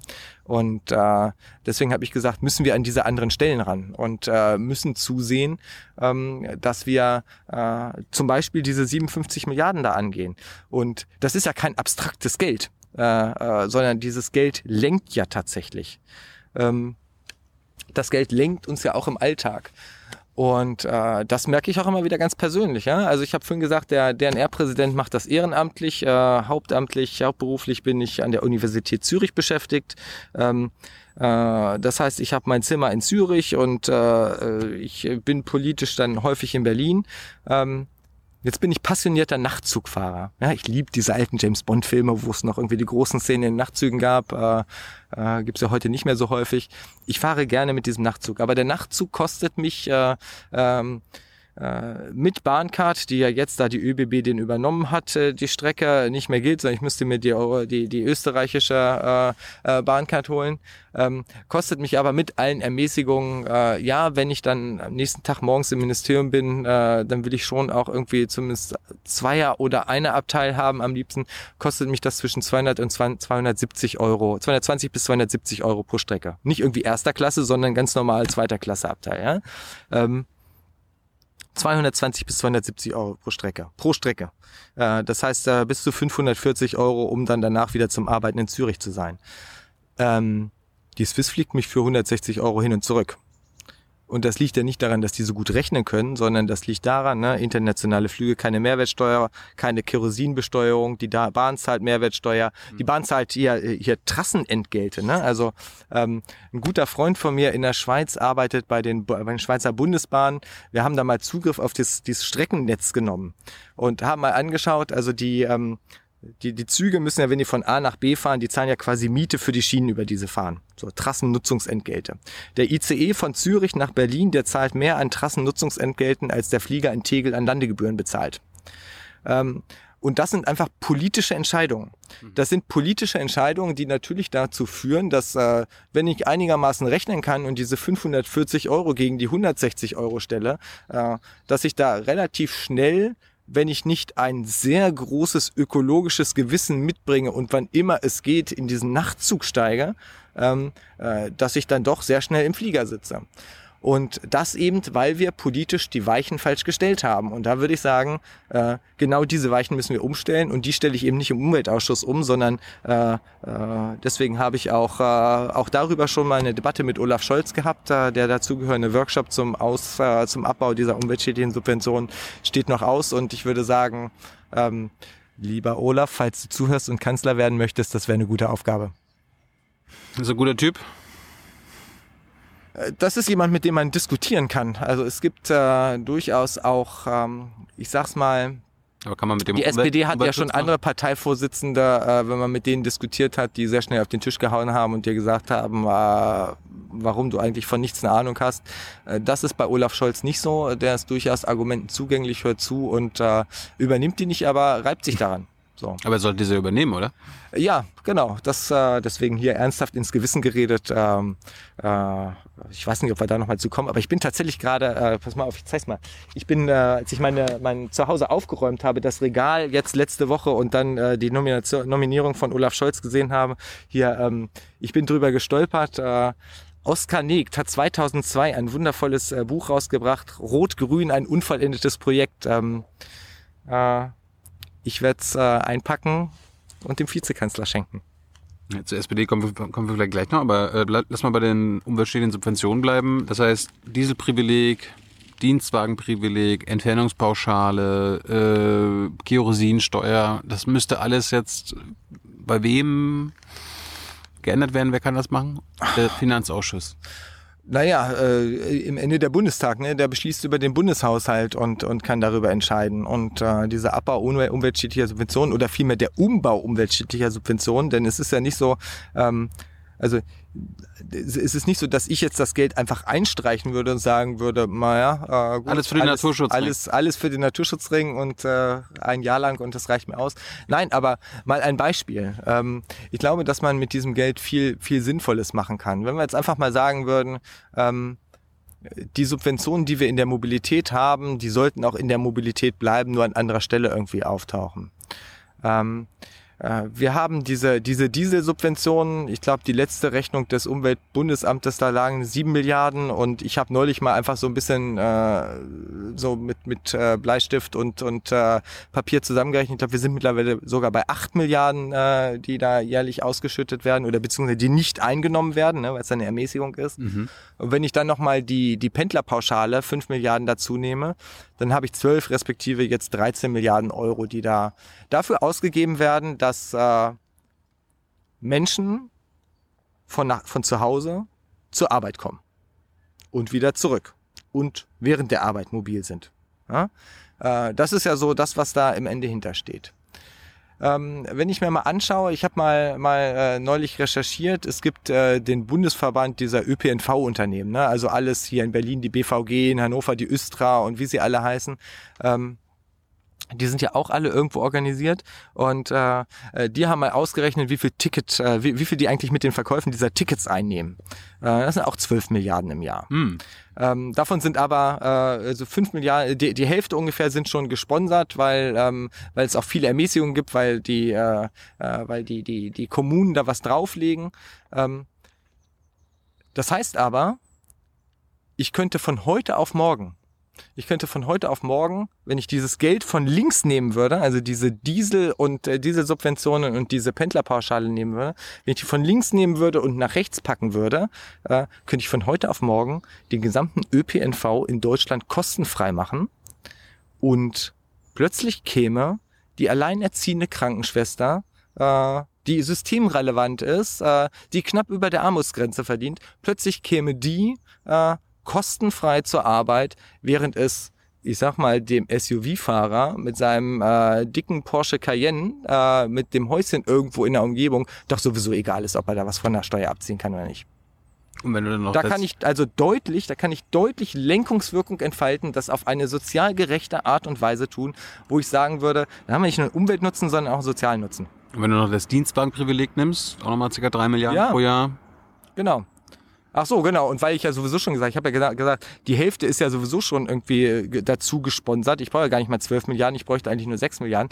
Das heißt, von den restlichen Milliarden könnte ich sogar noch äh, äh, große Austauschprogramme für Busse machen, damit wir äh, dann nicht die Dieselbusse hier drin haben, sondern schöne Elektrobusse haben, dass wir zusätzliche Bahnsteigkanten für die S-Bahn bekommen und so weiter und so fort. Ne? Also alles, was man dann ja auch tatsächlich braucht, weil das ist ja jetzt eine nette Modellrechnung erstmal, aber wir sehen auch, wie an vi- vielen Stellen der ÖPNV ja aus allen Nähten platzt. Das heißt, wir brauchen da auch wirklich Investitionen in Infrastruktur. Es ist ja nicht nur einfach damit getan, wenn man es ist mal kostenfrei und alles ist super, sondern wir brauchen diese Investitionen und das Geld ist da. Es muss nur von A nach B gelegt werden. Das heißt, der Naturschutzring ist für die Abschaffung der Umwelt umweltschädlichen Subventionen. Für den Umbau der umweltschädlichen Subventionen. Ganz genau. Abschaffung der umweltschädlichen und dann investieren in ökologisch sinnvolle Projekte, ökologisch und dann auch sozialverträglich sinnvolle Projekte. Was eigentlich dann die Abschaffung von Ja, umweltschädlichen Subventionen genau. ist. Ganz genau. Von heute, Eine- auf, von heute auf morgen oder kann das ein paar Jahre dauern? Ähm, also, also willst du quasi Cold Turkey machen, so von einem Tag auf den anderen? Den Stecker ziehen oder Ja, wir wissen, dass diese, die, diese Brüche von heute auf morgen in der Regel nie gut funktionieren, aber wenn man mit klarer Ansage daran geht und sagt, hör zu, also in drei Jahren ist das diese Privileg weg und ist das Dienstwagenprivileg weg, äh, dann ist das eine Ansage äh, auch an die Industrie und damit werden auch die umgehen können. kommen wir, kommen wir mal zu dir. Ähm, wolltest du schon immer Umweltschützer werden? Ähm, für mich war tatsächlich Gerechtigkeit immer eine große Frage. Und, Als äh, Jugendlicher schon. Als, als, als Jugendlicher, genau. Ich wollte mal, ähm, ich weiß noch, äh, mein, mein großes Berufsziel damals in der Grundschule, ich weiß gar nicht warum, war Rechtsanwalt zu werden, äh, um mich ne, für, äh, äh, für, für, für mehr Gerechtigkeit einzusetzen. Und äh, ähm, deswegen spielt jetzt auch Gerechtigkeit für mich im Naturschutz nach wie vor eine, eine riesige Rolle. Ähm, wie bin ich an den Naturschutz gekommen? Also ich komme aus, ich komme aus keiner Akademikerfamilie. Meine, äh, wir, wir hatten nie viel Geld. Mein Vater war arbeitslos, als ich geboren wurde. Äh, meine Mutter Floristin, beide irgendwie schlechte Hauptschulabschlüsse. Das, was man damals so hatte. Wo kommst du her? Aus Hannover komme ich. Aus Hannover komme ich und ähm, wir waren aber äh, wir, wir waren schon immer bei den Naturfreunden Mitglied, was jetzt kein irgendwie genuiner Umweltverband ist, sondern stark so ein Freizeitverband ist. Äh, ich glaube, viele kennen noch diese Naturfreundehäuser vielleicht so von Klassenfahrten oder wenn man irgendwie wandern war. Und jetzt gab es in Hannover, gibt es, äh, gibt es nach wie vor ein Naturfreundehaus, die Ricklinger Hütte. So schön am, am, am Stadtrand gelegen, große Wiese, Wald drumrum. Ähm, und äh, unsere Sommerurlaube, weil wir eben nie Geld hatten, sahen so aus, dass wir im Juni zur Ricklinger Hütte gefahren sind, da unsere Zelte aufgeschlagen haben mit ganz vielen anderen jungen Familien und äh, dann da bis keine Ahnung Ende August gezeltet haben. Das heißt, ich war eigentlich dauernd draußen. Ähm, Witzigerweise war es sogar, dass sogar meine Kindergärtnerin auch eben dort mitgezeltet hat und mich morgens mit den Kindergarten nachmittags wieder mit zurückgenommen habe. Äh, nein, das war also immer, äh, auf der einen Seite ist dadurch natürlich eine große Naturverbundenheit entstanden und auf der anderen Seite ist da, ähm, ist da auch so ein, so ein starkes, glaube ich, auch Gemeinschaftsgefühl entstanden. Das war, ich glaube, das waren so die Anfänge und dann ein, ein weiteres Erlebnis, an das ich mich erinnern kann meine Großeltern haben mich immer äh, schon als, als Kind äh, mit Wandern genommen, Bergsteigen. Das heißt also, ich bin tatsächlich auch nach wie vor passionierter Bergsteiger. Und äh, rund um Hannover, oder? genau, schön im Deister. Mhm. Äh, nee, schon eher die Alpen. Ähm, schon eher die Alpen. Und äh, ein, ein, ein tatsächlich auch Schlüsselerlebnis, äh, da nicht nur auf äh, diese Naturverbundenheit zu haben, sondern äh, auch dieses Klimathema stärker in den Blick zu nehmen war, als ich mal unterhalb der Eiger Nordwand wandern war und fast von einem Steinschlag erschlagen wurde. Ähm, äh, weil da oben eben der Permafrost taut äh, und in der Mittagszeit kannst du da unten nicht lang wandern, weil eben die Steine runterkommen. Und äh, das war für mich so, dass ich da tatsächlich auch ja ein ganz persönliches Erlebnis hatte und das dann plötzlich in so einen größeren politischen Kontext Klimawandel eingeordnet haben und gesagt habe, okay, das ist ein Ding, da müssen wir mal ran und da möchte ich jetzt auch so mein eigenes zu beitragen. Wie alt warst du, als du verstanden hast, dass der Mensch für den Klimawandel verantwortlich ist? Also hauptverantwortlich? Ähm, äh, dieses Klimathema, das ist tatsächlich erst auf mich zugekommen, ähm, als ich so, so, so 16, 17 war. Ähm, vorher war es eher so Umweltschutz allgemein, ne? Ja. also irgendwie so, so viel Umweltbildung, Tiere schützen, irgendwie grüne Wälder, äh, in den Wald gehen, Müll sammeln, ne? also was, was man halt so auch mit Kinder- und Jugendgruppen so da gemacht hat. Ähm, aber so diese politische Dimension, die habe ich damals tatsächlich erst mitgekriegt und äh, ähm, habe mich auch von da an also ich weiß noch, wie es zu Hause immer, äh, wie meine Eltern an mir dann verzweifelt sind, weil ich tatsächlich so äh, jedes zweite Wochenende irgendwie damals mit der Naturfreund Jugend und anderen Umweltverbänden oder Jugendumweltverbänden unterwegs war und wir einfach irgendwelche Sachen gemacht haben. Es war ja so die Frage, sieht man dich hier zu Hause überhaupt nochmal? Wir können dein Zimmer ja weiter vermieten. Aber wann, wann äh, hast du ein Abi gemacht und hast dann beschlossen, ich mache ich studiere jetzt irgendwas mit Umwelt, ich will ah, äh, irgendwann Präsident des Naturschutzrings werden, was muss ich tun, was muss ich studieren? Ja, witzigerweise bin ich in viele Dinge, die, ich so gemacht habe, einfach so reingestolpert, äh, muss ich gestehen. Ne? Äh, man soll ja immer so den roten Faden durch die eigene Geschichte erzählen, aber den gibt es auch äh, so. Ähm, aber nee, ich habe... Ähm, ich war tatsächlich nach der, nach der Schule war ich erstmal so ein bisschen orientierungslos. Was machst du jetzt? Ich habe tatsächlich Bundeswehr. witzigerweise, witzigerweise nie diesen, äh, äh, diesen ehrenamtlichen Naturschutz, den ich da betrieben habe, mit dem, was kann ich eigentlich beruflich machen, zusammengebracht. Mhm. Ähm, Nee, ich habe äh, nicht Bundeswehr, sondern Zivildienst. Ähm, ich bin zum Roten Kreuz gegangen, habe in Hannover im Rettungsdienst gearbeitet äh, und tatsächlich auch noch während meines gesamten Studiums da gearbeitet. Äh, und wir waren 19 Zivis da, für 18 stand fest, irgendwie sie studieren Medizin. Der 19. wusste nicht so richtig und hat gesagt, ja gut, wenn das 18 machen, dann kann es ja nicht so verkehrt sein. Habe dann auch mal angefangen, Medizin zu studieren, zwei Semester lang. Und habe da währenddessen aber gemerkt, nee, also mir fehlt so das Politische. Und also ein Medizinstudium ist ja durchaus auch intensiv ähm, und lässt auch gerade in den Phasen keine Zeit für politische Betätigung. Und habe dann für mich auch gemerkt, also äh, diese kurative Tätigkeit später, na, ist nicht so meins und fand aber den naturwissenschaftlichen Aspekt daran auch immer hochspannend. Äh, und bin dann auf äh, Biologie, Chemie äh, gewechselt äh, und später noch Politikwissenschaften dazu und habe das dann auf, auf Gymnasiallehramt studiert und fand tatsächlich dann auch immer so diese Breite, Naturwissenschaften auf der einen Seite und Politikwissenschaften auf der anderen Seite, fand ich, äh, fand ich hochspannend, weil eben der Wissenschaft auch in Gesellschaft äh, funktioniert und äh, gerade wenn ich mir die großen Herausforderungen heute anschaue, Klimawandel, Biodiversität, Ressourcenschutz, das ist ja alles genau diese Schnittstelle zwischen äh, äh, Gesellschaftspolitik, Sozialpolitik, Wirtschaftspolitik und Naturwissenschaften. Von daher, äh, das war schon, äh, war schon eine gute Entscheidung damals, würde ich sagen. Und ähm, äh, eine, die ich auch bis heute nicht bereue. Und witzigerweise, äh, also ich habe dann ich habe eine, eine gute Freundin damals, habe ich auch heute noch äh, äh, aus dem Medizinstudium. Äh, da fängt man dann ja auch relativ früh an zu promovieren. Ne? Das ist ja, ich sag mal, so eine Promotion in Medizin. Jetzt wird es wahrscheinlich viele böse Kommentare bei euch hier geben.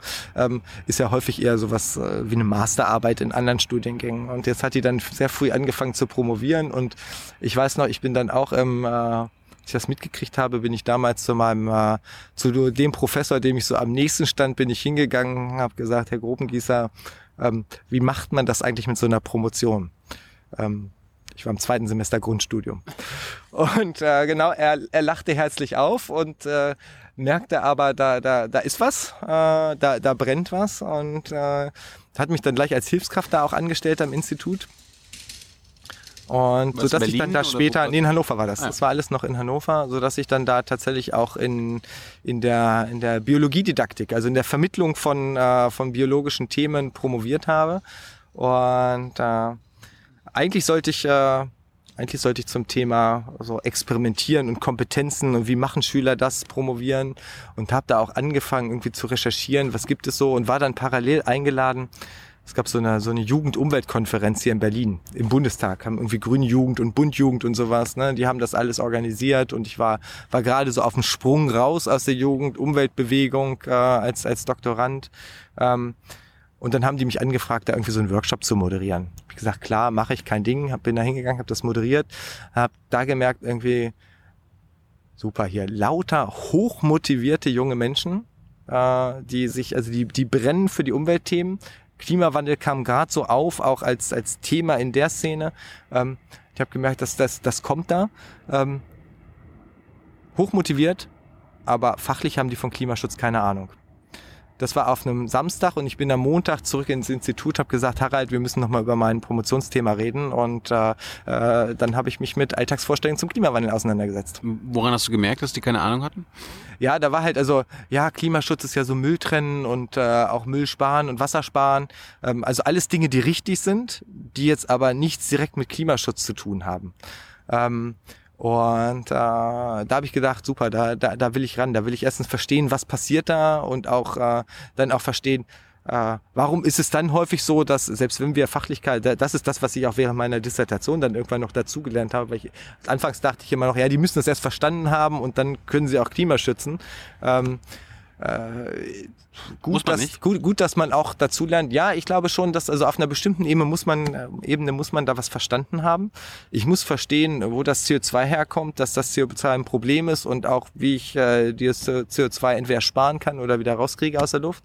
Ähm, ich muss aber nicht verstanden haben, bei welchen Absorptionsspektren CO2 jetzt Wärme bindet und äh, auch wieder abgibt. Äh, so und sowas dann mal herauszuarbeiten. Das fand ich hochspannend in so einer Dissertation und damit eben auch durchaus auch, ähm, es war immer mein Anspruch, da auch, auch, auch Bildung zu beeinflussen und damit auch den, den, den, den Lehrpersonen, die ja häufig auch, auch sehr, sehr motiviert in der Schule stehen und durchaus ja auch erkannt haben, da, da muss auch Schule jetzt einen Beitrag leisten, um denen aufzuzeigen, redet mal weniger über Absorptionsspektren und mehr darüber, äh, wo die CO2 herkommt. Wie alt warst du denn, als du deinen Doktor hattest? Wie alt war ich? 2010 habe ich äh, die DIS abgeschlossen, das heißt äh, 30 war ich. Wow. 30 war ich, genau. Und wie, wie alt warst du, als du Professor warst? Ja, das ging alles tatsächlich relativ schnell. 2012 war ich dann plötzlich Professor erst in Lüneburg an der Uni und ähm, das war ganz witzig. Ja, ich, hab, ich glaube, ich habe vieles äh, ich habe viel Glück gehabt im Warst Leben. ein junger Professor, ne? Ja, ja, ja, genau. Ich habe viel Glück. Ich bin auch in Zürich heute noch ein junger Professor, ne? An so einer großen, also auch sehr gesetzten Universität.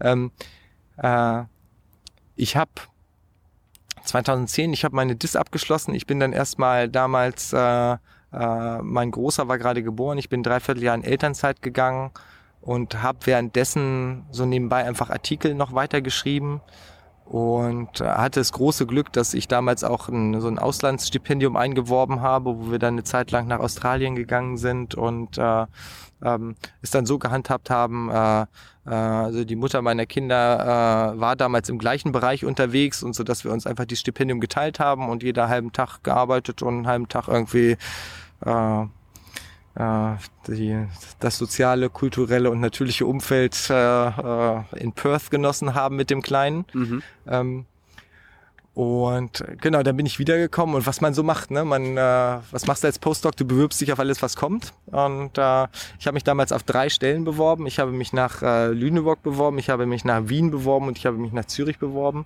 Und Lüneburg, die waren einfach sehr schnell. Die haben, äh, äh da war ich dann 2012 war ich schon äh, angestellt als Professor und äh, Wien und, und, und Zürich, die haben ein bisschen länger gebraucht und da kamen dann aber auch die Zusagen, so dass ich dann plötzlich da stand und dachte, geil, irgendwie, so, was ist jetzt die Auswahl? Und ähm, ja, wir uns dann tatsächlich, äh, äh, weil Zürich äh, eben so ein gesamtes Familienpaket angeboten hat, so Dual Career und so, uns für Zürich entschieden haben, was in deutschen Universitäten nach wie vor eher schwierig ist.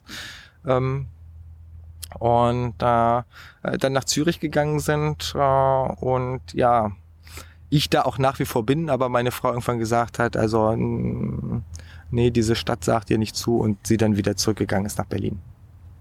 Ist das so oft schon betont, dass du sehr viel Glück gehabt hast im Leben? Hast du auch schon mal Pech gehabt? Äh, was heißt Pech gehabt? Also ähm, witzigerweise, es gab durchaus Stellen, auf die ich mich auch beworben habe und die ich nicht äh, gekriegt habe. Ähm, witzigerweise und äh, waren das alles Stellen, die ich aufgrund von irgendwelchen Quoten auch nicht bekommen habe und wo ich aber auch nach wie vor sage, es ist richtig, dass diese Frauen, die sie eben nicht nur wegen der Quote, sondern weil sie wirklich super sind, äh, äh, nicht gekriegt haben. Ähm, es gab eine Stelle, die hätte ich damals gerne in Berlin gehabt, äh, weil es damals einfach auch sehr gut so ins, in die Lebenssituation und nicht mehr mit Pendeln und sowas verbunden gewesen wäre. Äh, ich bin damals noch nach Hannover gependelt.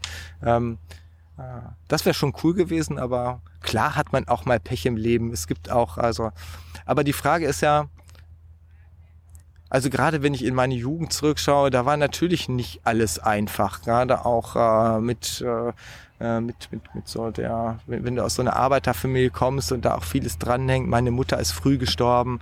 Ähm, äh, ich glaube aber auch da das, das, das war natürlich ein großes Unglück im Leben, also, aber die Frage ist ja immer, wie kann wie geht man damit auch persönlich um? Und ich glaube, also offensichtlich habe ich es ganz gut geschafft, damit auch persönlich umzugehen. Und natürlich gibt es, also, weißt du, äh, Pech im Leben, also so viele äh, äh, so viele nicht gelungene Projekte, wie ich hier im politischen Berlin habe, da, mm. da irgendwann äh, wächst der Pelz und äh, das würde ich jetzt nicht als Pech bezeichnen, aber äh, man muss lernen, mit Misserfolgen umzugehen, ja. Jetzt bist du ja Professor für Didaktik der Naturwissenschaften und Nachhaltigkeit. Erklär mal ganz kurz unseren Zuschauern und Zuschauerinnen, was Didaktik ist. Ja, genau. Äh, ich sag mal, wir versuchen zu verstehen, wie Menschen über Klimawandel, Artensterben, Nachhaltigkeit, äh, äh, wie die darüber denken und wie wir es besser erklären können. So, ich glaube, das ist das, wenn ich mir so angucke, was machen meine Doktoranden so, das ist das, was wir so machen. Also ich habe eine, eine Doktorandin ist gerade fertig, die hat darüber geforscht, wie verstehen Schüler die Energiewende, äh, eine hat darüber geforscht, wie kommt denn überhaupt Degrowth so in diese ganze Bildungsdebatte rein. Ähm, ich selber habe über Alltagsvorstellungen zum Klimawandel geforscht. Das sind so typische Themen, mit denen wir arbeiten, also sehr anwendungsorientiert, um dann auch äh, äh, Lehrerinnen und Lehrern Hinweise zu geben, ja, wie, wie, wie kann es denn besser funktionieren. Aber warum ist das relevant? Was nützt das unserer Gesellschaft? Naja, also die, die, die Frage äh, Bildung hat schon einen großen Wert in unserer Gesellschaft und das Besserwerden von Bildung hat einen großen Wert in unserer Gesellschaft. Also gerade äh, äh, Gesellschaften, die stark technisch orientiert sind und die jetzt auch vor diesen Herausforderungen stehen, da brauchen wir schon Bürgerinnen und Bürger, die das äh, verstehen und aus verschiedenen Ebenen verstehen. Ich würde jetzt nicht sagen, ähm, also es geht mir nicht mal darum, jetzt zu sagen, ich will da die künftigen Ingenieurinnen, Ingenieure und Naturwissenschaftler ausbilden, sondern mir geht es eher darum, äh, so diejenigen, die eben später nicht Naturwissenschaften studieren, sondern eher, ähm, ich sag mal, jemand, der, der, der aus der Schule dann irgendwann rausfällt und äh, so mit dem naturwissenschaftlichen Wissen, was er da so erworben hat, äh, dann meinetwegen Jura oder VWL, BWL studiert und dann später in einer Bank Investmententscheidungen treffen muss oder in einer Versicherung Entscheidungen darüber treffen muss, wie sichern wir welches Risiko ab. Ich möchte, dass der verstanden hat, warum ist der Klimawandel ein Problem, warum ist dieses Artensterben ein Problem, warum ist die Art und Weise, wie wir unsere Lebensmittel produzieren, ein Problem und dann da auch die entsprechenden Konsequenzen draus ziehen kann. So ähm, und da würde ich sagen, das ist durchaus der allgemeinbildende Auftrag, den den Schule hat oder in der Schweiz heißt das dann vertiefte Gesellschaftsreife, die da erworben werden soll. Äh, äh, das ist das, äh, was, was durchaus als Auftrag da ist und wo ich sagen will, würde, da möchte ich meinen Beitrag auch äh, in der Wissenschaft zu leisten. Was sind denn da die größten Baustellen? Die größten Baustellen. Ähm, äh, eine der größten Baustellen ist, dass wir überhaupt nicht wissen, was können Menschen, die aus der Schule herauskommen, eigentlich noch aus den Naturwissenschaften. Ne, also es gibt, wenn du dir, haben alle mal von gehört, ne, von diesen großen Schulleistungsstudien, PISA, IGLO und wie sie alle heißen, ne, wo dann regelmäßig irgendwie die Sau durchs Dorf getrieben wird, wie schlecht wir alle abschneiden und was die 15-Jährigen alles nicht können. Ähm, äh, spannender wäre doch aber, also was weiß denn Thilo noch vom Ohmschen Gesetz, von der Elektronentransportkette in der Photosynthese oder was auch immer? Also was hast du noch als jemand, der jetzt kein äh, naturwissenschaftliches Studium hinter sich hat, äh, äh, damals aus der, genau, so. Äh, das heißt, wir wissen eigentlich erstmal überhaupt nicht, was, was wissen Erwachsene noch über die Naturwissenschaften. Das ist jetzt gerade ein Projekt, das wir angehen wollen, um das mal herauszufinden. Um dann im nächsten Schritt auch zu mal herauszufinden, auf welcher Ebene müssen die das denn verstanden haben? Also musst du verstanden haben, wo die Elektronen durch die Elektronentransportkette durchfließen oder musst du die äh, Osmosegleichung herleiten können? Also so typische Inhalte dessen, was wir da gerade so im, im naturwissenschaftlichen Unterricht in, in Tausenden von Unterrichtsstunden in äh, äh, äh, versuchen, den Schülerinnen und Schülern nahezubringen? Oder geht es da um ganz andere Dinge? Geht es da eher darum zu verstehen, warum verändern sich Modelle, wie funktionieren Naturwissenschaften, äh, warum ähm, äh, können Naturwissenschaftler keine hundertprozentige Wahrscheinlichkeit äh, sagen, das trifft so und so ein. Ähm, also gerade wenn ich jetzt in diese ganze Corona-Debatte reinschaue, äh, ist das ja genau das, was auch die Unsicherheit und die Verunsicherung prägt. Ne? Also äh, warum ist ein Mundschutz am Anfang äh, nicht angemessen, dann angemessen und warum braucht man dann vielleicht doch einen anderen Mundschutz äh, äh, und so weiter und so fort? Oder warum war am Anfang diese ganze Corona-Geschichte kein Problem und dann wurde doch entdeckt, äh, das ist irgendwie infektiös und äh, auch äh, verglichen mit anderen Erkrankungen hat es eine hohe Letalität. Und äh, da eben Wissenschaft nicht in Frage zu stellen, sondern anzuerkennen, ähm, Wissenschaft kann eigentlich, um da mit Karl Popper zu sprechen, äh, Wissenschaft kann nie sagen, äh, was ist, sondern kann immer nur sagen, äh, was nicht ist. So, ne? Kann immer nur falsifizieren. Das heißt, eigentlich können wir, kann Wissenschaft auch nie sagen, mach das so, sondern Wissenschaft kann eigentlich nur sagen, mach das auf keinen Fall so. so. Und das tatsächlich stärker ins, ins öffentliche Bewusstsein hineinzubringen. Ich glaube, dass das eine der großen Aufgaben wird und äh, das werden wir jetzt mal in der Studie untersuchen, ob es das ist oder ob's, was es da noch alles drumherum ist.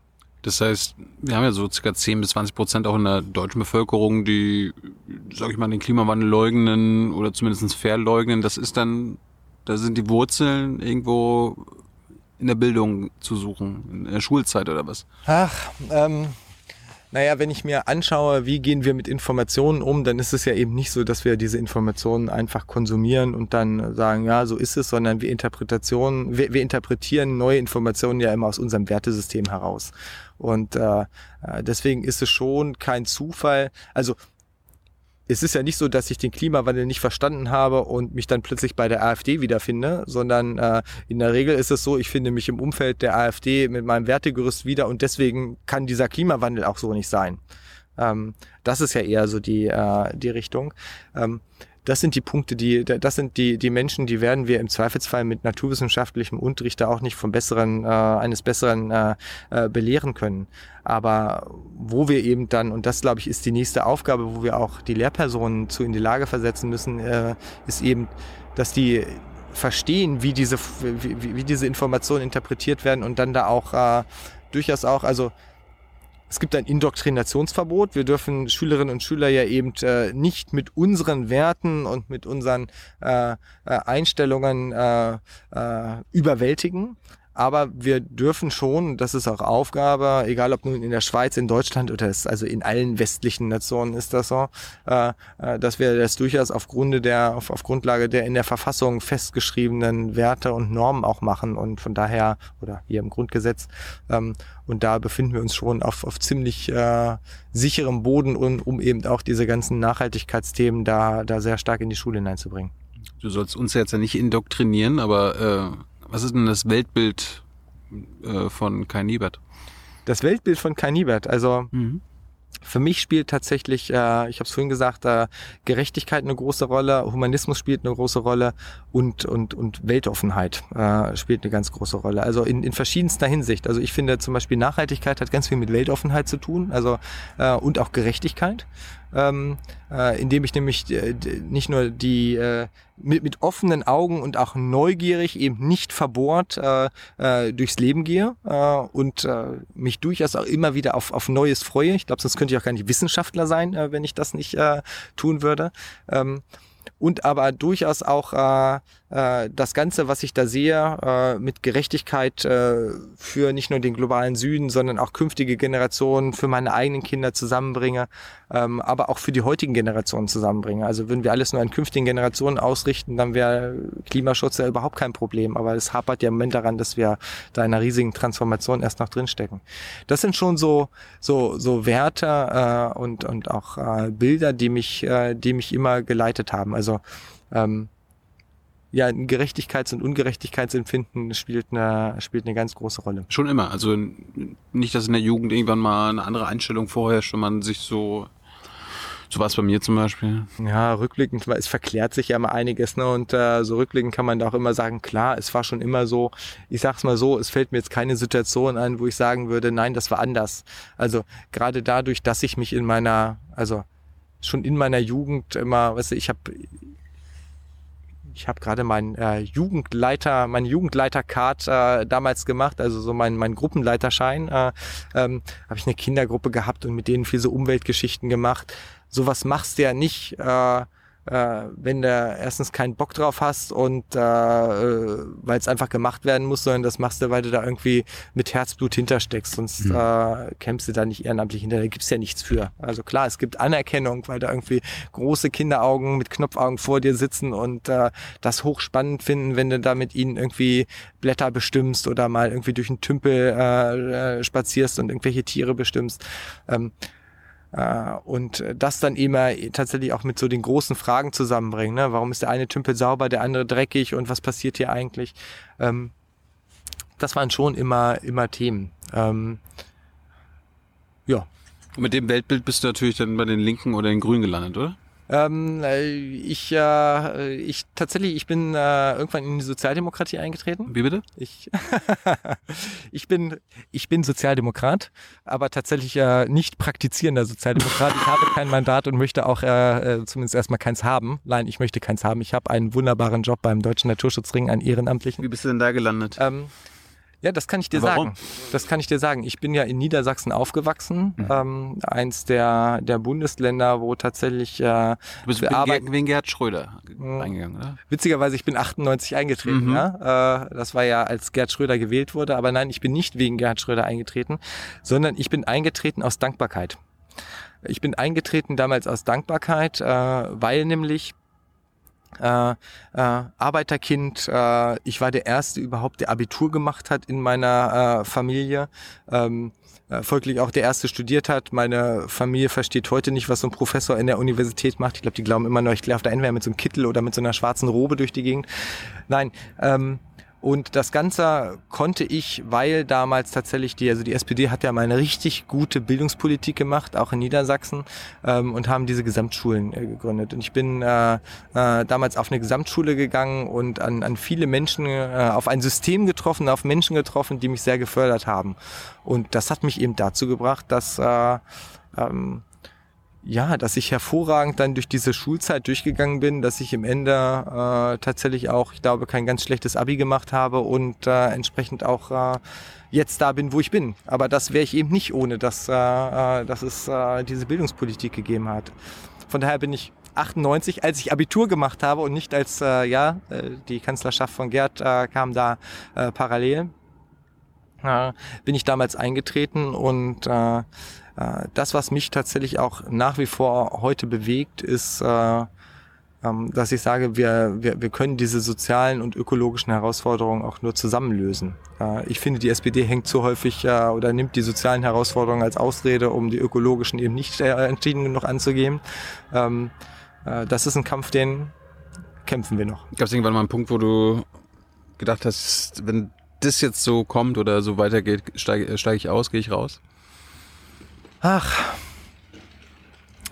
Oder oder was müsste passieren? Ich sage mal, äh, wir hatten, ähm, ich, ich, äh, zu Beginn der Kohlekommission, wir erinnern uns vielleicht alle, äh, ich hatte ziemlich heftige Auseinandersetzungen mit der damaligen Parteivorsitzenden, äh, äh, ähm, die eben genau äh, äh, mir indirekt äh, die Blutgrätsche gegen die Kohle vorwarf, als da jetzt irgendwie Spitzenvertreter der Umweltbewegung, der schnell aus der Kohle raus wollte und dann später noch einen draufsetzte und äh, äh, konsequenten ko- konsequente Klimaschützer mit den Klimaleugnern der AfD gleichsetzte. Ähm, ich unterstelle ihr mal heute, dass sie das nicht so gemeint hat, aber das waren schon zwei Punkte, wo ich mich gefragt habe, nicht gefragt habe, bin ich in der Sozialdemokratie da richtig als jemand, der Umweltschutz will, aber ist das meine Parteiführung, wenn ich Umweltschutz will? Mhm. Ähm, also das waren so, so Punkte, wo ich tatsächlich an mir gezweifelt habe. Äh, also ob das, ob das alles so richtig ist. Ähm, und ein, ein nächster Punkt, äh, den ich rückblickend hochspannend finde, ist ähm, Kohlekommission. Finale Verhandlungsnacht. Um mal jetzt ein bisschen aus dem Nähkästchen zu plaudern, ja, das waren ja irgendwie, äh, waren ja irgendwie 30, 32 äh, Kommissionsmitglieder mit den Vorsitzenden da. Ähm, aber die Verhandlungen wurden in einem sehr kleinen Kreise geführt. Ja, also Zwischen wem? ähm, ja, äh, also wir waren äh, wenige Leute im, im Raum und äh, wenn ich mal dann tatsächlich sehr ernsthaft gucke, wer da in der letzten Nacht, nachts um drei die Pole gebildet hat, ähm, dann waren das drei Sozialdemokraten. Dann war das ein ehemaliger Seiten? auf dann drei, po, drei genau äh, äh, ein ehemaliger Ministerpräsident, ein ehemaliger Ministerpräsident, äh, der ähm, die äh, Kultur der Kohle hochgehalten hat, ein Gewerkschaftsführer, der da äh, bestimmte äh, Interessen zu vertreten hatte Mhm. und der Präsident des Na Deutschen Naturschutzrings, der äh, gesagt hat, also äh, wir werden die soziale Frage nur lösen, wenn wir die ökologische Frage und auch den Klimawandel gelöst bekommen. Also wie, wie Menschen mit, äh, ich sag mal, dem gleichen Wertegerüst im Hintergrund offensichtlich ganz unterschiedliche Positionen einnehmen können und da genommen haben, äh, das war schon hochspannend und ich glaube, dass das auch nach wie vor ein Problem ist, dass die Sozialdemokratie äh, nicht gelöst hat und dass sie ähm, dringend lösen muss. Ist es dann jetzt dein Kanzlerkandidat, wenn du Klimaschutz willst? Also Ach, was unser heißt- Olaf. Das heißt, mein Kanzlerkandidat. Ja, du hast äh, gerade dieselben, dieselben Spruch gebracht, so ist das meine Partei. Ähm, aus dem, wie ich Olaf Scholz kennengelernt habe, ist das jemand, der erstens äh, das Klimathema verstanden hat. Ähm, das ist jetzt nicht sein Herzensangelegen, äh, Herzensanliegen, aber es ist, es ist durchaus was, wo er, wo er äh, sieht, da kommt er nicht mehr dran vorbei. Mhm. Das äh, nehme ich ihm auch ab. So, ähm, äh, das ist das eine. Natürlich gäbe es größere Klimaschützer in der Sozialdemokratie. Äh, Die sind aber alle weit davon entfernt, Kanzlerkandidatinnen oder Kanzlerkandidaten zu werden. Und äh, wenn ich mir anschaue, also hier, ne, da, da bin ich wieder bei meinem Buch äh, ähm, Rot-Grün, ein unvollendetes Projekt. Ähm, also wenn es denn zu Grün, Rot, Rot, Rot, Grün, Rot, in welchen Farbkombinationen auch immer kommt, dann würde ich sagen, ist er am ersten, am ehesten der geeignete Kandidat in, in diesem Dreiergespann, der da was abdeckt, was die anderen Parteien nicht abdecken können. Von daher würde ich sagen, in dieser Konstellation ist er mein Kanzlerkandidat, ja. Gut, zum Schluss, äh, Kohlekommission, du bist ja berühmt geworden, nachdem ihr das Ergebnis dann äh, präsentiert habt mit äh, lieber schlechter Klimaschutz als gar kein Klimaschutz. Jetzt ist aber das, was am Ende beschlossen wurde, also jetzt vor, glaube ich, ein paar Wochen, Ja, genau. das hat Anfang ja dann Juli. auch nochmal fast gar nichts mehr mit dem zu tun, was ihr dann da schon als schlecht bezeichnet hattet. Ja, ganz genau. Ähm, Also äh, vielleicht mal auf dieses äh, lieber schlechter Klimaschutz als gar kein Klimaschutz zurückzukommen. Ähm, das ist ja eine Aussage, die ich getroffen habe. Wir haben bis morgens um, äh, um halb vier verhandelt. Ähm, dann noch diese ganzen Nachgespräche. Ich bin nach Hause gefahren, ähm, habe mich kurz aufs Sofa gelegt und um sieben standen meine Söhne neben mir am Sofa und guckten mich an und sagen, Papa, hast jetzt wieder mehr Zeit für uns? Ja. Und ich habe die angeguckt und äh, mir standen tatsächlich da die Tränen in den Augen, weil ich gedacht habe, scheiße, das war viel zu wenig, was du da verhandelt hast. Ähm, und äh, bin also losgefahren. Ich musste dann in dieser in diese Bundespressekonferenz fahren und das Ergebnis kommentieren und habe die ganze Zeit überlegt, äh, wie stellst also wie, was ist das für ein Ergebnis? Und ähm, es ist natürlich damals schon zu wenig gewesen, aber mehr war damals nicht rauszuholen. Ähm, interessanterweise, und das ist was, äh, das was, das muss ich nochmal aufarbeiten. Ich habe immer gedacht, ich, mir war klar, irgendwie 2030 schaffen wir nicht durchzusetzen in dieser Kommission, dafür ist sie nicht geeignet, aber ich habe so 33, 34 hatte ich für mich auf dem Zettel. Ähm, und ich habe mich danach mal mit äh, ich sag mal, den Kommissionsmitgliedern, die mir politisch weniger nahestehen, auch vertraulich unterhalten. Und die haben mir gesagt, Kai, mehr konntest du nicht rausholen. Zu keinem Zeitpunkt konntest du mehr rausholen. Und ich frage, als als dieses 35 bis 38. Es wird alles früher werden. So, das äh, äh können wir gerne auch nochmal drauf eingehen. Es wird alles früher werden. Ähm, mehr konntest du nicht rausholen. Und äh, da habe ich mich gefragt, also wo habe ich offensichtlich äh, den Kontakt aus meiner Blase heraus, Fridays for Future, Umweltbewegung, äh, Wissenschaft heraus, zu den anderen Blasen verloren, äh, äh, dass ich mich da so verschätzt habe. Ähm, Hast du es rausgefunden? So, äh, nee, habe ich bis heute nicht rausgefunden. Also ich glaube, ähm, ja, die Beharrungskräfte waren eher größer. Ähm, und witzigerweise war es so, dass in dieser Kommission die, ähm, die Ministerpräsidenten hatten ja kein Stimmrecht, die saßen innen drin, haben äh, haben immer eher so sich häufig durch nicht äh, nicht jeder anwesende Ministerpräsident hat sich immer durch den qualifiziertesten Kommentar eingebracht, um es mal so vorsichtig auszudrücken. Es war so, dass wir irgendwann mal, wir waren in Halle auf einer Sitzung und äh, ich habe dann irgendwann mal, habe ich den Ministerpräsidenten Riege dahin angesprochen, habe gesagt, ja, also ähm, fürs Klima macht es jetzt schon einen großen Unterschied, ob wir fünf Jahre früher oder fünf Jahre später aussteigen, aber ob es jetzt irgendwie äh, äh, für, für Sachsen-Anhalt, Sachsen ist äh, und auch Brandenburg macht es ja jetzt nicht so den dramatischen Unterschied, diese fünf Jahre. Wie sehen denn Ihre, äh, Ihre Vision für ein CO2-freies äh, Sachsen, Sachsen-Anhalt, Brandenburg aus? Und wenn sich dann einer der Ministerpräsidenten da hinstellt und sagt, das ist nicht meine Aufgabe, das ist Ihre Aufgabe, Herr Niebert, äh, dann würde ich sagen, äh, hat da jemand seine Aufgabe nicht verstanden, nämlich tatsächlich den Menschen in seiner, in seinem Land eine, eine Perspektive zu geben. So. Und äh, ich glaube, dass äh, ich habe diese Beharrungskräfte zu wenig ernst genommen äh, äh, die dann eben äh, in der Kommission schon das, ganze Ausstiegsdatum nach hinten gezogen haben und ja dann auch später in so einer Verhandlungsnacht mit der Kanzlerin nochmal weiter nach hinten gezogen haben, als die Kommission schon längst entschieden hatte. So, ähm, schlechter Klimaschutz ist besser als gar kein Klimaschutz. Das, da stehe ich tatsächlich zu. Ähm, äh, ich glaube, dass ein, ein großes äh, kulturelles Problem, das wir im Moment in Politik haben, dass äh, egal ob ich ja jetzt Koalitionsausschüsse, ob ich Klimapakete, ob ich Koalitionsverhandlungen anschaue, es ist völlig klar, die gehen da immer mit unterschiedlichen Positionen rein. Und ich weiß auch, dass äh, viele Sozialdemokraten da klimapolitisch mit äh, sehr viel ambitionierteren Positionen, zum Beispiel da letztes Jahr im Sommer in diese Verhandlungen des Klimakabinetts reingegangen sind, mit deutlich weniger rausgegangen sind und dann danach trotzdem alles, äh, alles schön reden.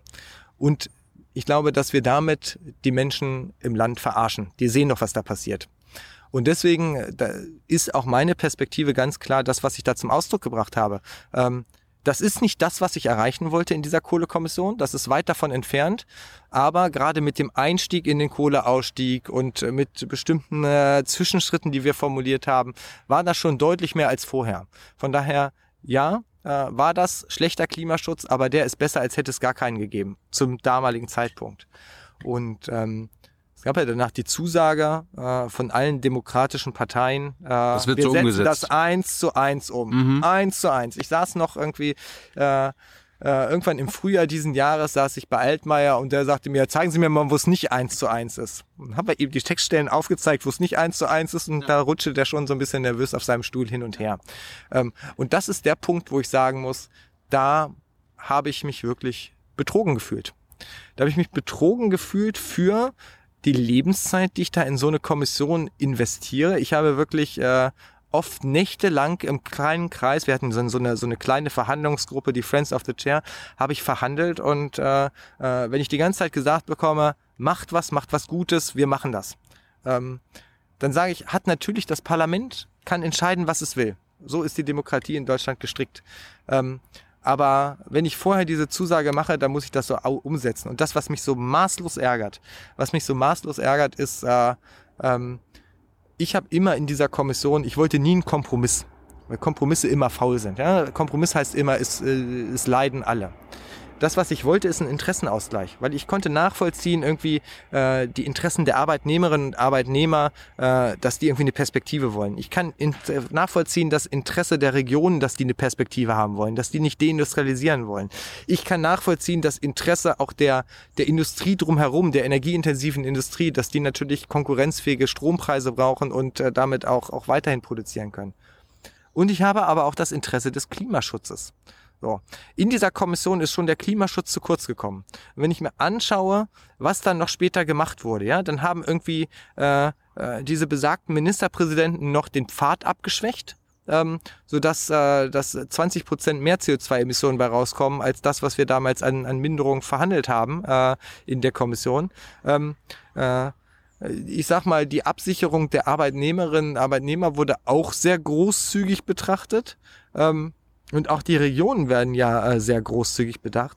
Nur beim Klimaschutz wurde geschrumpft, ja. Eben weil, ne, Datteln geht ans Netz, äh, es gibt nicht den Pfad, den es geben sollte, es gibt nicht die Abschaltung, die es 2025 geben sollte. Ähm, da, da frage ich mich, ähm, wie ernst nicht nur Zivilgesellschaft, sondern insgesamt Demokratie und Gesellschaft und Prozesse hier genommen werden, äh, wenn ich sowas aufsetze und dann doch später wieder äh, nicht eins zu eins umsetze. Also das, das Ergebnis, was jetzt quasi beschlossen wurde, was durch den Bundestag gegangen ist, äh, ja. dem hättest du nicht zugestimmt? Dem habe ich nicht zugestimmt. Ja, ja. Das ist nicht das, wo ich zugestimmt habe. Aber warum hast du überhaupt dem anderen denn zugestimmt? Also war, war die Option nicht Zustimmung jemals eine Option? Oder, war, ähm, oder, oder musstet ihr äh, da einen Kompromiss finden? Nein, wir mussten, also ich meine, witzigerweise, äh, witzigerweise hat mir äh, äh, Ronald Pofalla als derjenige, der ja, ich sag mal so, die zentralen Verhandlungen geführt hat, äh, äh, hat mir danach gesagt, Herr Niebert, ich hätte nie gesagt, gedacht, dass Sie die Umweltverbände da in die Zustimmung bringen. Ähm, äh, die sind bis zum Schluss davon ausgegangen, dass wir das nicht tun. Also bis, bis in die Minute hinein, wo wir die Hand gehoben haben. Nein, wir haben zugestimmt, weil wir gesagt haben, äh, also wir haben ja auch ein Sondervotum abgegeben, dass wir gesagt haben, der Kohleausstieg muss 2030 beendet sein. Äh, alles andere ist nicht äh, kompatibel mit den mit unseren völkerrechtlichen völkerrechtlichen Verpflichtungen aus dem Pariser Klimavertrag. Aber was wir damals schon gesagt haben, was damals auch richtig war, äh, dieser Einstieg in den Ausstieg, ne, dass wir ein Drittel der Kohlekraftwerke oder ein knappes Drittel äh, bis 2022 abschalten, dass wir danach tatsächlich einen verlässlichen Pfad haben. Das war das, wo wir alle gesagt haben, ähm, das ist der Einstieg in den Ausstieg, den wir jetzt brauchen. Und ich habe aber damals schon gesagt, und das habe ich neben äh, dem äh, schlechter Klimaschutz ist besser als gar keiner auch gesagt, ich glaube, dass Gewerkschaften und Regionen mit diesem äh, Verhandlungsergebnis eine Chance verpasst haben. Ich glaube, dass die in Wirklichkeit schlecht verhandelt haben.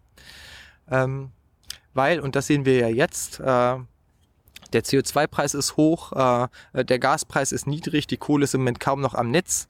Ähm, sie rentiert sich einfach nicht mehr. Wir werden jetzt eine Anhebung der EU-Klimaziele bekommen. Ähm, das wird maßgeblich über den Emissionshandel und damit maßgeblich über den Energiesektor äh, geschehen. Damit wird die Kohle schneller raus sein, als viele gucken können aus dem Netz. So. Und da haben es äh, Gewerkschaften, haben es Industrie und haben es in de, die, die, die Regionen auch verpasst, einen wirklich realistischen Pfad damals schon zu verhandeln, denn ähm, ich gebe heute meine Wette, dass wenn das Umfeld so bleibt, wenn das Marktumfeld so bleibt und wenn auch dieses Klimaziel kommt, und da bin ich ziemlich sicher, dass es kommt, dass wir irgendwo so, äh, ich will natürlich, dass wir bei 65, minus 65 Prozent landen, aber selbst bei minus 55 Prozent wird der Kohleausstieg Anfang der 30er Jahre stattfinden. Zum Schluss, ähm, angenommen, du musst jetzt über deine Zeit in der Kohlekommission eine Vorlesung halten als Professor in Zürich. Was sind da deine Erkenntnisse, die du deinen Studenten und Studentinnen mitgibst? Was sind das für Learnings? Worauf sollen sie achten, wenn sie irgendwann in 2060 in irgendeiner Kommission sitzen, die politisch Entscheidungen treffen soll? Welche Fehler sollen sie nicht mehr machen? Welche Fehler sollen sie nicht mehr machen? Ähm, ja, gute Frage. Ich glaube, dass tatsächlich die äh, äh, dieser Ansatz eines Interessenausgleiches, auch wenn er damals nicht funktioniert hat, weil die Moderation nicht so funktioniert hat, ähm, dass das ein, ein ganz im Ende der einzig erfolgreiche Ansatz sein kann.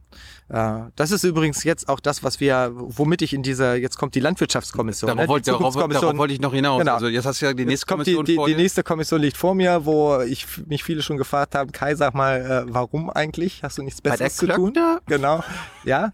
ähm, frage ich mich tatsächlich auch manchmal. Witzigerweise, also diese Kommission ist eingesetzt, es wird nach wie vor verschleppt. Glaubt man nicht, es gibt schon einen Termin für das erste Kommissionstreffen? Nein, gibt's nach wie vor nicht. Ich kann ja mal bei der BBK fragen. Ja, kannst du, ja, mach mal, genau. Ähm, also ich würde mich freuen, wenn wir mal anfangen könnten. ähm, ich, ich stehe in den Startlöchern. Nein, ich glaube, dass nach wie vor dieser Ansatz eines Interessenausgleiches der richtige ist. Also ähm, kein Landwirt will die Grundwässer vergiften, kein Landwirt will äh, äh, die Bienchen, äh, Schmetterlinge äh, und Insekten da irgendwie äh, zum Aussterben bringen, Mhm. sondern das, was die wollen, ist, ist satt werden und ein gutes Leben haben.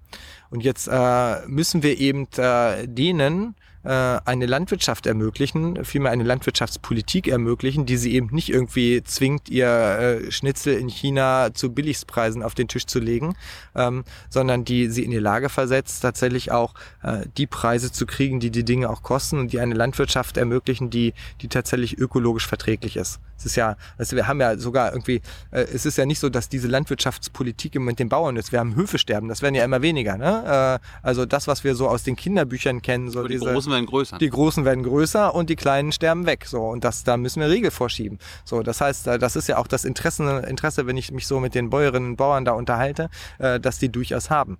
Das heißt, auch da müssen wir den Interessenausgleich schaffen. Und ich sag mal, diese Kommission war dann erfolgreich und das ist das, äh, wo ich sagen würde, äh, da, damit gehe ich in diese Kommission rein, wenn das auch äh, der Bauernverband erkennt, dass er, äh, äh, dass es nicht sein kann, dass wir äh, den Weltmarkt bedienen, sondern dass wir gute Produkte für hier produzieren, weil ähm, es ist ja auch völlig irre, ja, diese ähm, wir stecken ja viel Geld in die Landwirtschaft.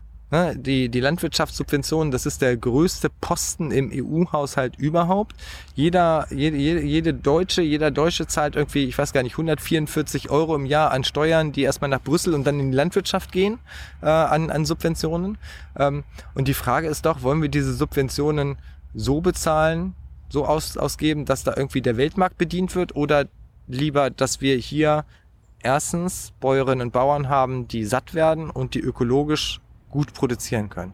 So, und das ist der Interessenausgleich, auf den ich da hinaus will. Das heißt, äh, mein Interesse ist, äh, ist es, das Artensterben äh, in dieser Kommission äh, zu stoppen. Mein Interesse ist es, äh, äh, den Beitrag zum Klimawandel äh, herunterzufahren, den die Landwirtschaft hat. Und äh, da müssen wir einfach diese Interessen zusammenbringen. Und äh, hört auf, über faule Kompromisse zu reden, sondern kommt in den Interessenausgleich. Ich glaube, das ist was, äh, was nicht nur meine Studentinnen und Studenten, sondern äh, was wir insgesamt in Politik lernen können und auch sollten. Hey Leute, Jung und Naiv gibt es ja nur durch eure Unterstützung. Ihr könnt uns per PayPal unterstützen oder per Banküberweisung, wie ihr wollt. Ab 20 Euro werdet ihr Produzenten im Abspann einer jeden Folge und einer jeden Regierungspressekonferenz. Danke vorab. Und letzte Frage, kommt sie auch schon auf die Zusammensetzung dieser Kommission an? Also wie da die Mehrheitsverhältnisse sind oder man habt ihr da, seid ihr jetzt pari pari, so die Umwelt- und Naturschützer mit den Bauern oder Bauernverbänden? Ähm, Oder habt ihr jetzt eigentlich schon wieder automatisch eine Losing Position? Also in der Kohlekommission hatten wir immer, äh, in der Kohlekommission war damals klar, ist äh, Abstimmung zwei Drittel, ein Drittel. Und da hatte ich äh, bis in die Verhandlungsnacht hinein hatte ich äh, die Sperrminorität stehen. Ähm, jetzt ist es so, dass ich in dieser Kommission sagen würde, wenn ich mir die Zusammensetzung anschaue, ähm, es gibt einen durchaus beträchtlichen Teil dieser Kommission, der reformorientiert ist, mit denen wir auch im Gespräch sind. Und es gibt äh, durchaus mehrere Wissenschaftlerinnen und Wissenschaftler in dieser Kommission, die eine starke Faktenorientierung haben. Und diese Faktenorientierung ist, äh, wenn man sich so die sehr polaris po polarisierte öffentliche Debatte rund um die Landwirtschaft in den letzten Monaten anschaut, ne, diese Trecker-Demos, wo dann teilweise ja auch irgendwelche Nazi-Symbole mit Treckern nachgestellt werden. Ähm, äh, denen ist, ich sag mal, äh, der, die Teilhabe am faktenbasierten demokratischen Diskurs zum Teil abhanden gekommen. Und ich glaube, dass, äh, äh, dass das eben keine Mehrheit hat in der Kommission. Und ich setze, ähm, ich setze da tatsächlich auch große Stücke auf den, den Vorsitzenden der Kommission, der Kommission, der Peter Strohschneider, der äh, den ehemaligen DFG. Strohschneider. Strohschneider, genau. Ja, das ist ein schöner Name. Ja, schön, genau. Ne? Mhm. Äh, ehemaliger DFG-Präsident, also auch Wissenschaftler, auch mhm. faktenbasiert. Und ich glaube, dass äh, ähm, ich glaube, dass in dieser Kommission, die wird ganz anders funktionieren als die Kohlekommission. Wir befinden uns in einem ganz anderen Stadium der Legislatur. Äh, es gibt nicht so ein klares Mandat. Ne? Also Kohlekommission, da war klar irgendwie, äh, ihr sollt den Ausstieg schaffen und äh, redet über den Weg dahin und das Datum. Äh, und jetzt ist aber ganz vieles offen. Jetzt müssen wir plötzlich darüber reden, wie, wie sieht Landwirtschaft 2035 aus. Ne? Ähm, und ich glaube, dass Voraussetzungen in dieser Kommission, da wird sich vieles dran zeigen, ob die überhaupt funktioniert oder nicht, zeigen wird. Also schaffen wir es erstmal eine gemeinsame Faktenbasis herzustellen. Und wenn wir die nicht herkriegen, brauchen wir gar nicht weiterarbeiten. Okay, vielen Dank. Wann sollt ihr damit durch sein mit der Kommission? Nächstes Jahr im Sommer. Dann reden wir nochmal. Danke dafür. Gerne. Danke bei, beim Publikum, das uns finanziell unterstützt. Ciao. Ciao. Tschüss. Ciao.